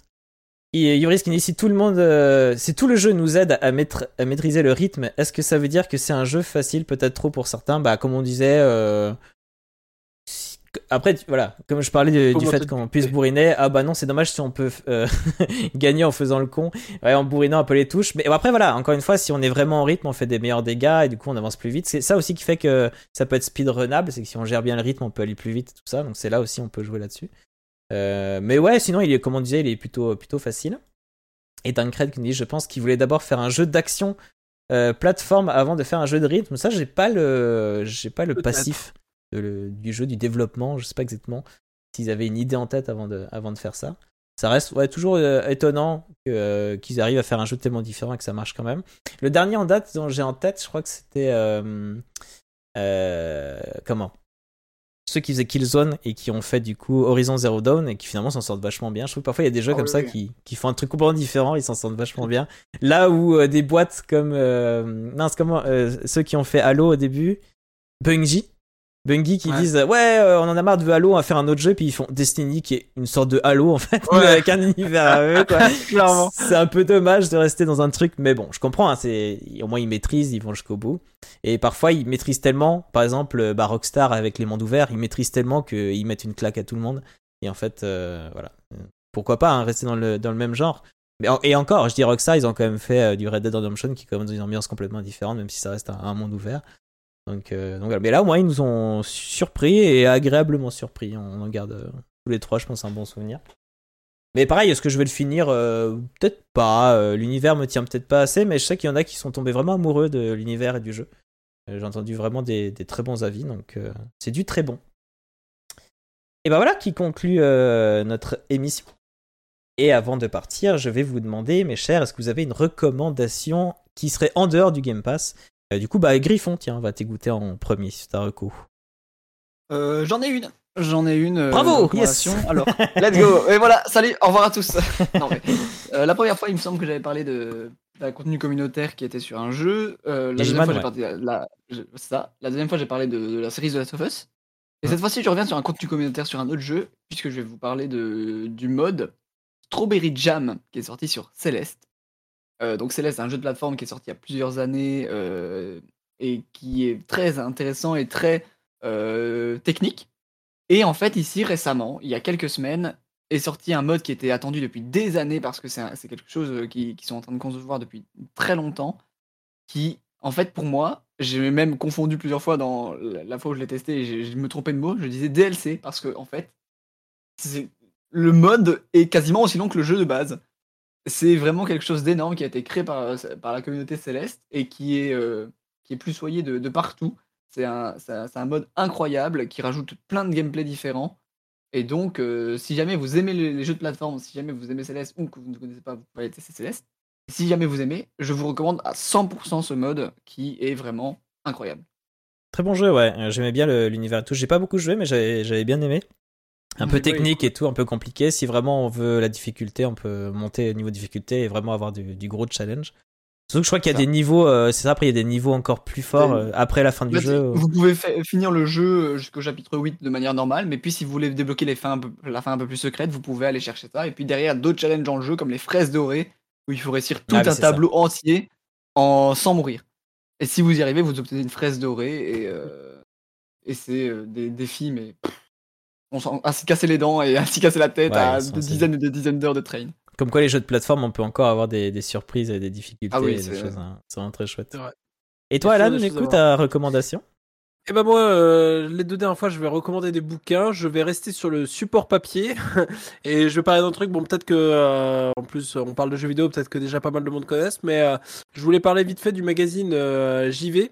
Euh, puisque bah, c'est notamment euh, grâce à eux que j'ai eu euh, l'idée de la de l'actualité dont j'ai parlé, c'est-à-dire la Game Jam, la d'Arte. Euh, donc j'ai tiré la plupart des infos. D'ailleurs, je cite mes sources. J'ai tiré la plupart de mes infos euh, de ce magazine. Il est Voilà, transparent. euh, je les remercie. Et euh, bah, en fait, je trouve que ça, ça date un peu, hein, on se dit, hein, les, les magazines euh, papier, tout ça, pour parler de jeux vidéo. Mais euh, je le trouve très cool. C'est euh, toujours, euh, c'est assez varié de quoi il parle. Il parle pas non plus que des, actualités, des actus. Il parle aussi du, monde autour du jeu vidéo. Donc moi, je, j'aime beaucoup le feuilleter. Je lis pas toujours en entier, mais je vais toujours piocher des idées, etc., de droite à gauche. Et ça me permet euh, régulièrement de rester euh, informé sur pas mal de choses. Par exemple, là, ils ont même, dans le dernier, dans le numéro 97, euh, ils parlent même un peu vite fait de chat GPT, ce genre de choses. Enfin, voilà. Ouais. Je trouve que c'est un, c'est un bon magazine. Moi, j'y suis abonné et je trouve que ça vaut le coup. Donc euh, voilà, je vous le recommande. Si Et vous c'est bien de soutenir aussi les, les magazines. Euh. Actuellement, ils en ont besoin, euh, surtout les magazines papier. Et je, je, je te suis complètement. Moi, je suis pas forcément un grand lecteur, donc euh, à un moment donné, je les avais, puis je les lisais pas, donc j'ai arrêté. Mais c'est vraiment un des magazines à une époque où j'en avais euh, toute une collection. Je, me- je crois même je m'étais abonné et je les recevais par la poste. Euh, j'y vais, Ouais. c'est le seul magazine, je crois, de jeux vidéo, j'ai vraiment fait ça. Un peu Canard PC aussi, j'aime bien. Mais j'avoue que j'y vais, c'est du très bon. Ils allaient, en plus, euh, il y avait pas que des tests, quoi. Ils allaient vraiment, comme tu dis, chercher un peu euh, les dossiers, aller in- interviewer des gens. Donc, euh, je, je, je plus sois cette reco. Ouais, très, très cool. J'y suis abonné. Moi, j'a- j'aime beaucoup. Bah moi sans parler de toute la polémique qui est autour, on en a déjà bien assez parlé. Euh, moi c'est vrai que pendant un mois là j'étais pas en, en- en live Euh, et quelque part heureusement parce que si j'avais joué à ce jeu-là j'aurais peut-être eu euh, des, des mauvaises surprises en live. À la base c'est ce que je faire. Xavier. Mais euh, moi j'attendais, en étant un peu Potterhead, euh, j'ai joué pas mal à Hogwarts Legacy. Moi euh, quand je joue un jeu à bout de, de 30, au moins 30 heures, je peux dire que j'ai quand même bien aimé le jeu. Donc là je suis à 30 heures, à 30 heures de jeu. Et euh, je trouvais ça chouette d'en parler un peu parce que c'est vrai qu'à travers toutes ces polémiques, moi, sans parler de tout ce discours-là, moi, ce que, ce que j'ai envie de dire, c'est qu'il y a quand même des. Comme, comme j'ai été dans une école de développement de jeux vidéo et qu'à la base, je me destinais à ça, quand je vois un jeu comme Hogwarts Legacy, je pense aux mecs qui ont bossé derrière. Et je trouve qu'ils ont fait un tellement bon travail qu'il faut quand même en parler et, euh, voir que c'est quand même un, bon jeu, même s'il a des défauts. Et c'est vraiment la même, un peu la même pensée que j'avais pour Cyberpunk. Surtout, on se disait, ah, c'est jeu nul, ah, jeu nul. Le jeu est, bien, Cyberpunk. C'est les choix qui ont été faits en haut qui ont été mauvais. Là, c'est autre chose. Mais euh, c'est pas parce qu'on on a une grosse polémique sur un jeu que le jeu derrière est forcément mauvais. Donc là, pour moi, Hogwarts Legacy, ça reste un bon jeu, un peu générique sur euh, pas mal de choses, assez classique dans ses mécaniques. Mais on sent que les mecs, euh, bah, c'est un peu des artisans qui ont un peu comme créé un- une sorte de petit parc d'attractions finalement où on a un décor sur lequel on n'atterrit pas forcément tant que ça, comme quand on va euh, à Disneyland ou quoi, mais on est enchanté. C'est un jeu qui enchante, surtout si on aime l'univers. Si on n'aime pas l'univers, je suis pas sûr qu'on aime tant que ça euh, Legacy, parce qu'en termes de, de briques de gameplay, il apporte pas forcément beaucoup de choses. Euh, mais si on aime l'univers, franchement, moi je trouve que c'est euh, c'est un bon jeu. Alors après, si vous, vous avez un avis par rapport au fait que euh, y a toute cette histoire avec J.K. Rowling, vous voulez pas l'acheter à cause de ça, il y a pas de souci. Si vous voulez le craquer pour y jouer quand même, comme ça l'argent ne va pas, c'est votre avis. Moi, mon avis, c'est celui-ci, c'est qu'en fait, je pense surtout aux développeurs qui ont énormément bossé dessus et qui ont fait un travail, en tout cas, dans le décor.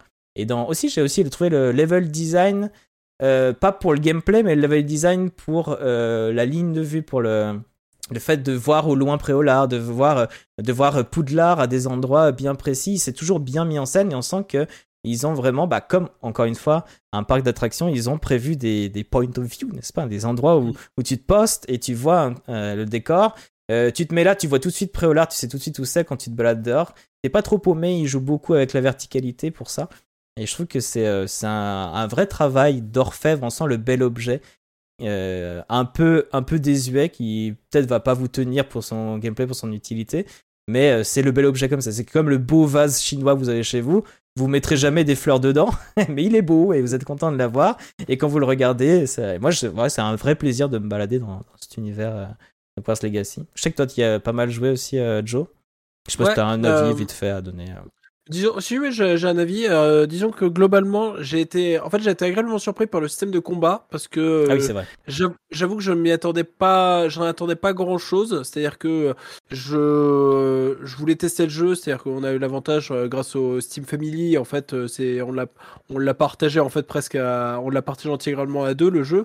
Mm. Donc euh, je l'ai je l'ai testé ça, j'y ai pas mal joué.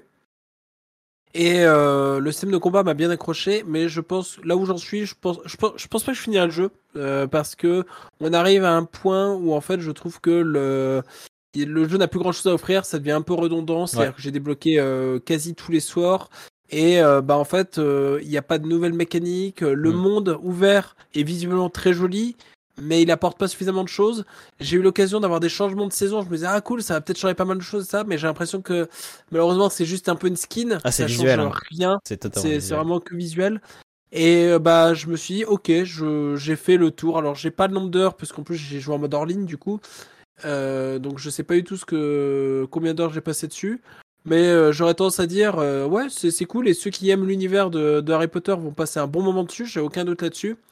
Mais si ça avait pas été la licence Harry Potter, clairement, bah on aurait certainement trouvé que son monde ouvert était beaucoup trop daté dans ses Mhm. mécaniques pour euh, pour être euh, pour justifier entre guillemets l'engouement qu'il a eu. Il y a aucun doute que le jeu ne doit son succès qu'au fait qu'il soit une licence Harry Potter. En Mhm. dehors de quali- des quelques qualités qu'il a quand même, je, je pense que euh, forcément ça pêche.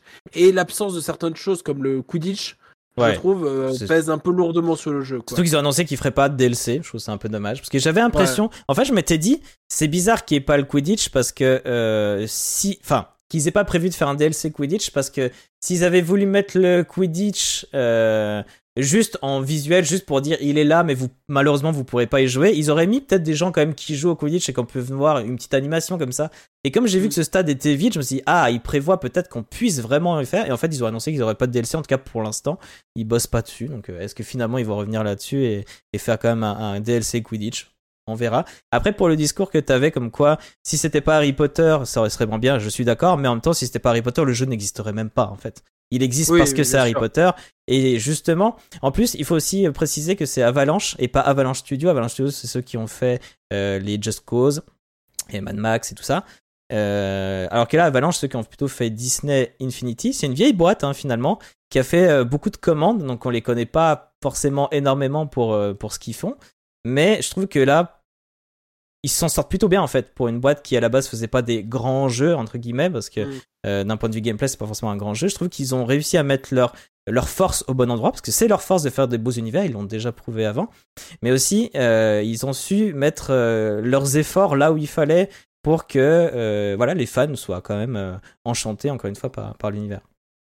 Je vois donc normalement euh, la, la DA du jeu est vraiment cool, Cardal Spindle qui nous dit ça et qui nous dit aussi, je suis d'accord avec Alan, euh, n'attendez rien des combats mais ils sont très sympas. Là notamment c'est aussi un truc peut-être un peu surprenant pour la boîte que je crois qu'ils ont jamais fait de système combat comme ça.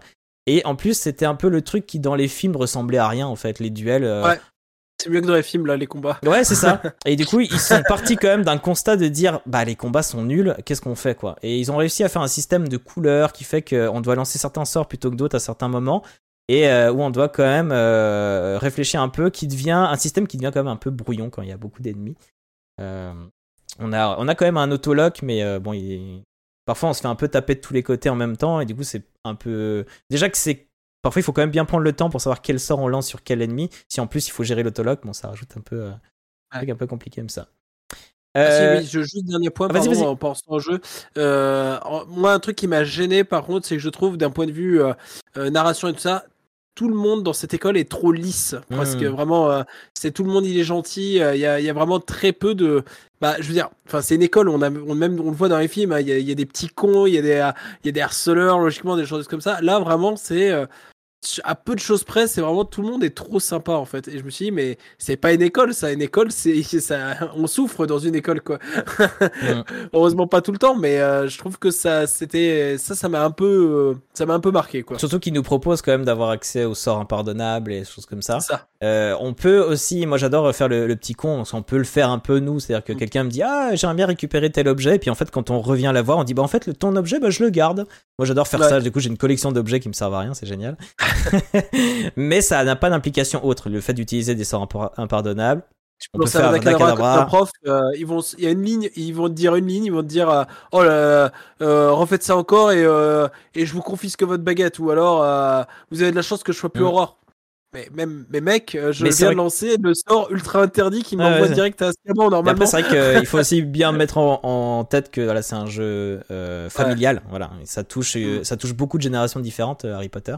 Donc euh, autant les grands que les petits. Donc c'est du Haribo hein, pour les grands et les petits, c'est vraiment ça quoi. Donc euh, il fallait pas que des bonbons soient acides, euh, à outrance ou piquants, euh, ou que ce soit les trucs de Bertie Crochu qui sont dégueulasses. Donc voilà, c'est lisse bien sûr, c'est lisse et générique parce que c'est très grand public, parce que c'est un jeu d'une ambition qu'ils n'ont pas l'habitude en tant que studio. Donc Mm. voilà.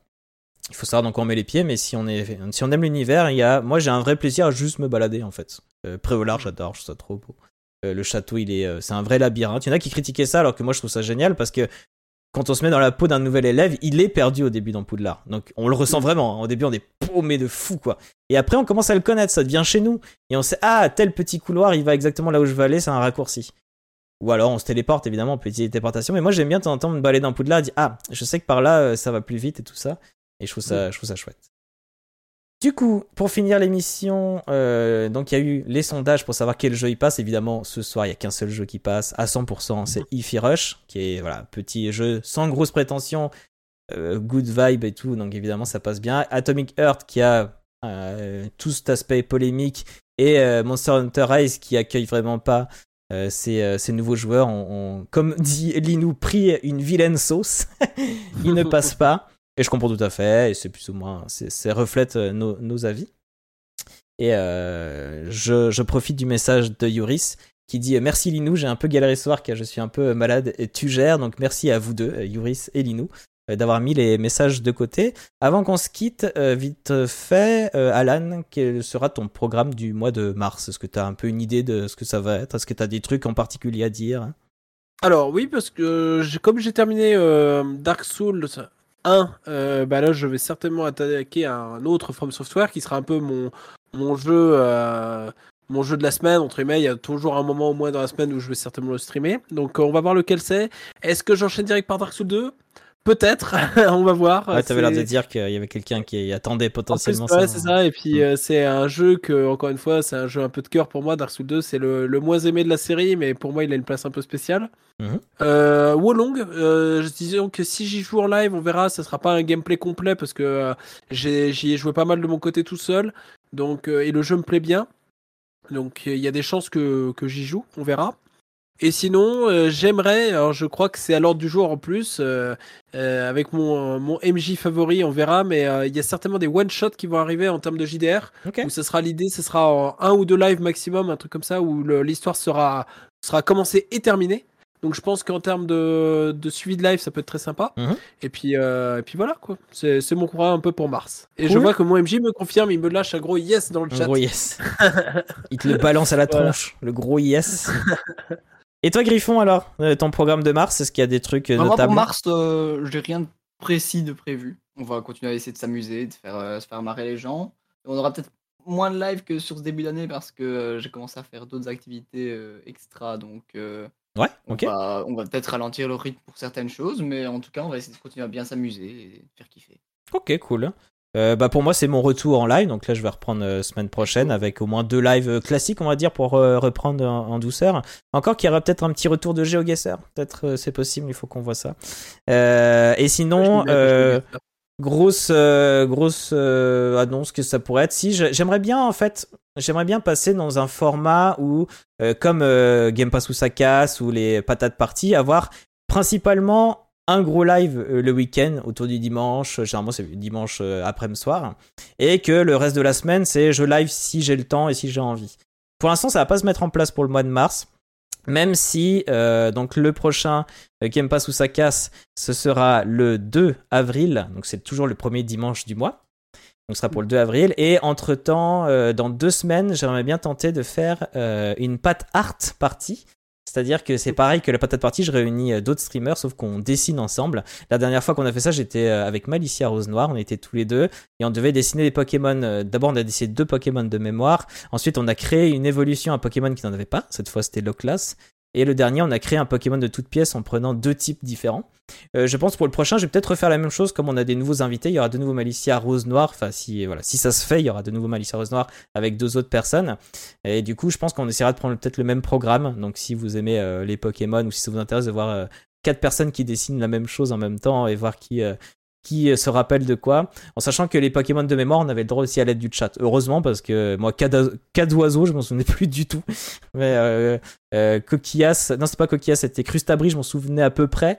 Mais alors, euh, cas d'oiseau, heureusement qu'il y avait le chat. Et en plus, ce qui est assez intéressant de voir, c'est qu'avec l'aide du chat, je m'en suis plutôt bien sorti. Le résultat ressemblait euh, plutôt à ça. Donc euh, voilà, on va essayer de faire ça. En tout Et cas, n'hésitez pas. Ah, vas-y. Scribio? Pardon, excuse-moi. Je pensais, euh, t'as jamais essayé Scribio du coup En plus, c'est. Scribio, ouais. C'est pour ça que ça pourrait être ça, le prochain live euh, dessin. Il faut, faut qu'on voit. Euh, après, ce qui est sympa dans Scriblio, c'est euh, d'avoir des gens qui euh, dessinent pas trop, justement, parce que ça donne des trucs un peu what the fuck. Je me dis que ra- ra- mettre ensemble une des streamers qui ont un- au moins un petit peu la fibre dessin, c'est peut-être moins intéressant. Mais je sais pas, je, je verrai Scriblio ou Gartic Phone. J'aimerais bien tester, j'adorerais faire ça. Mais peut-être que justement, ce serait marrant de faire des gens qui dessinent pas forcément de base.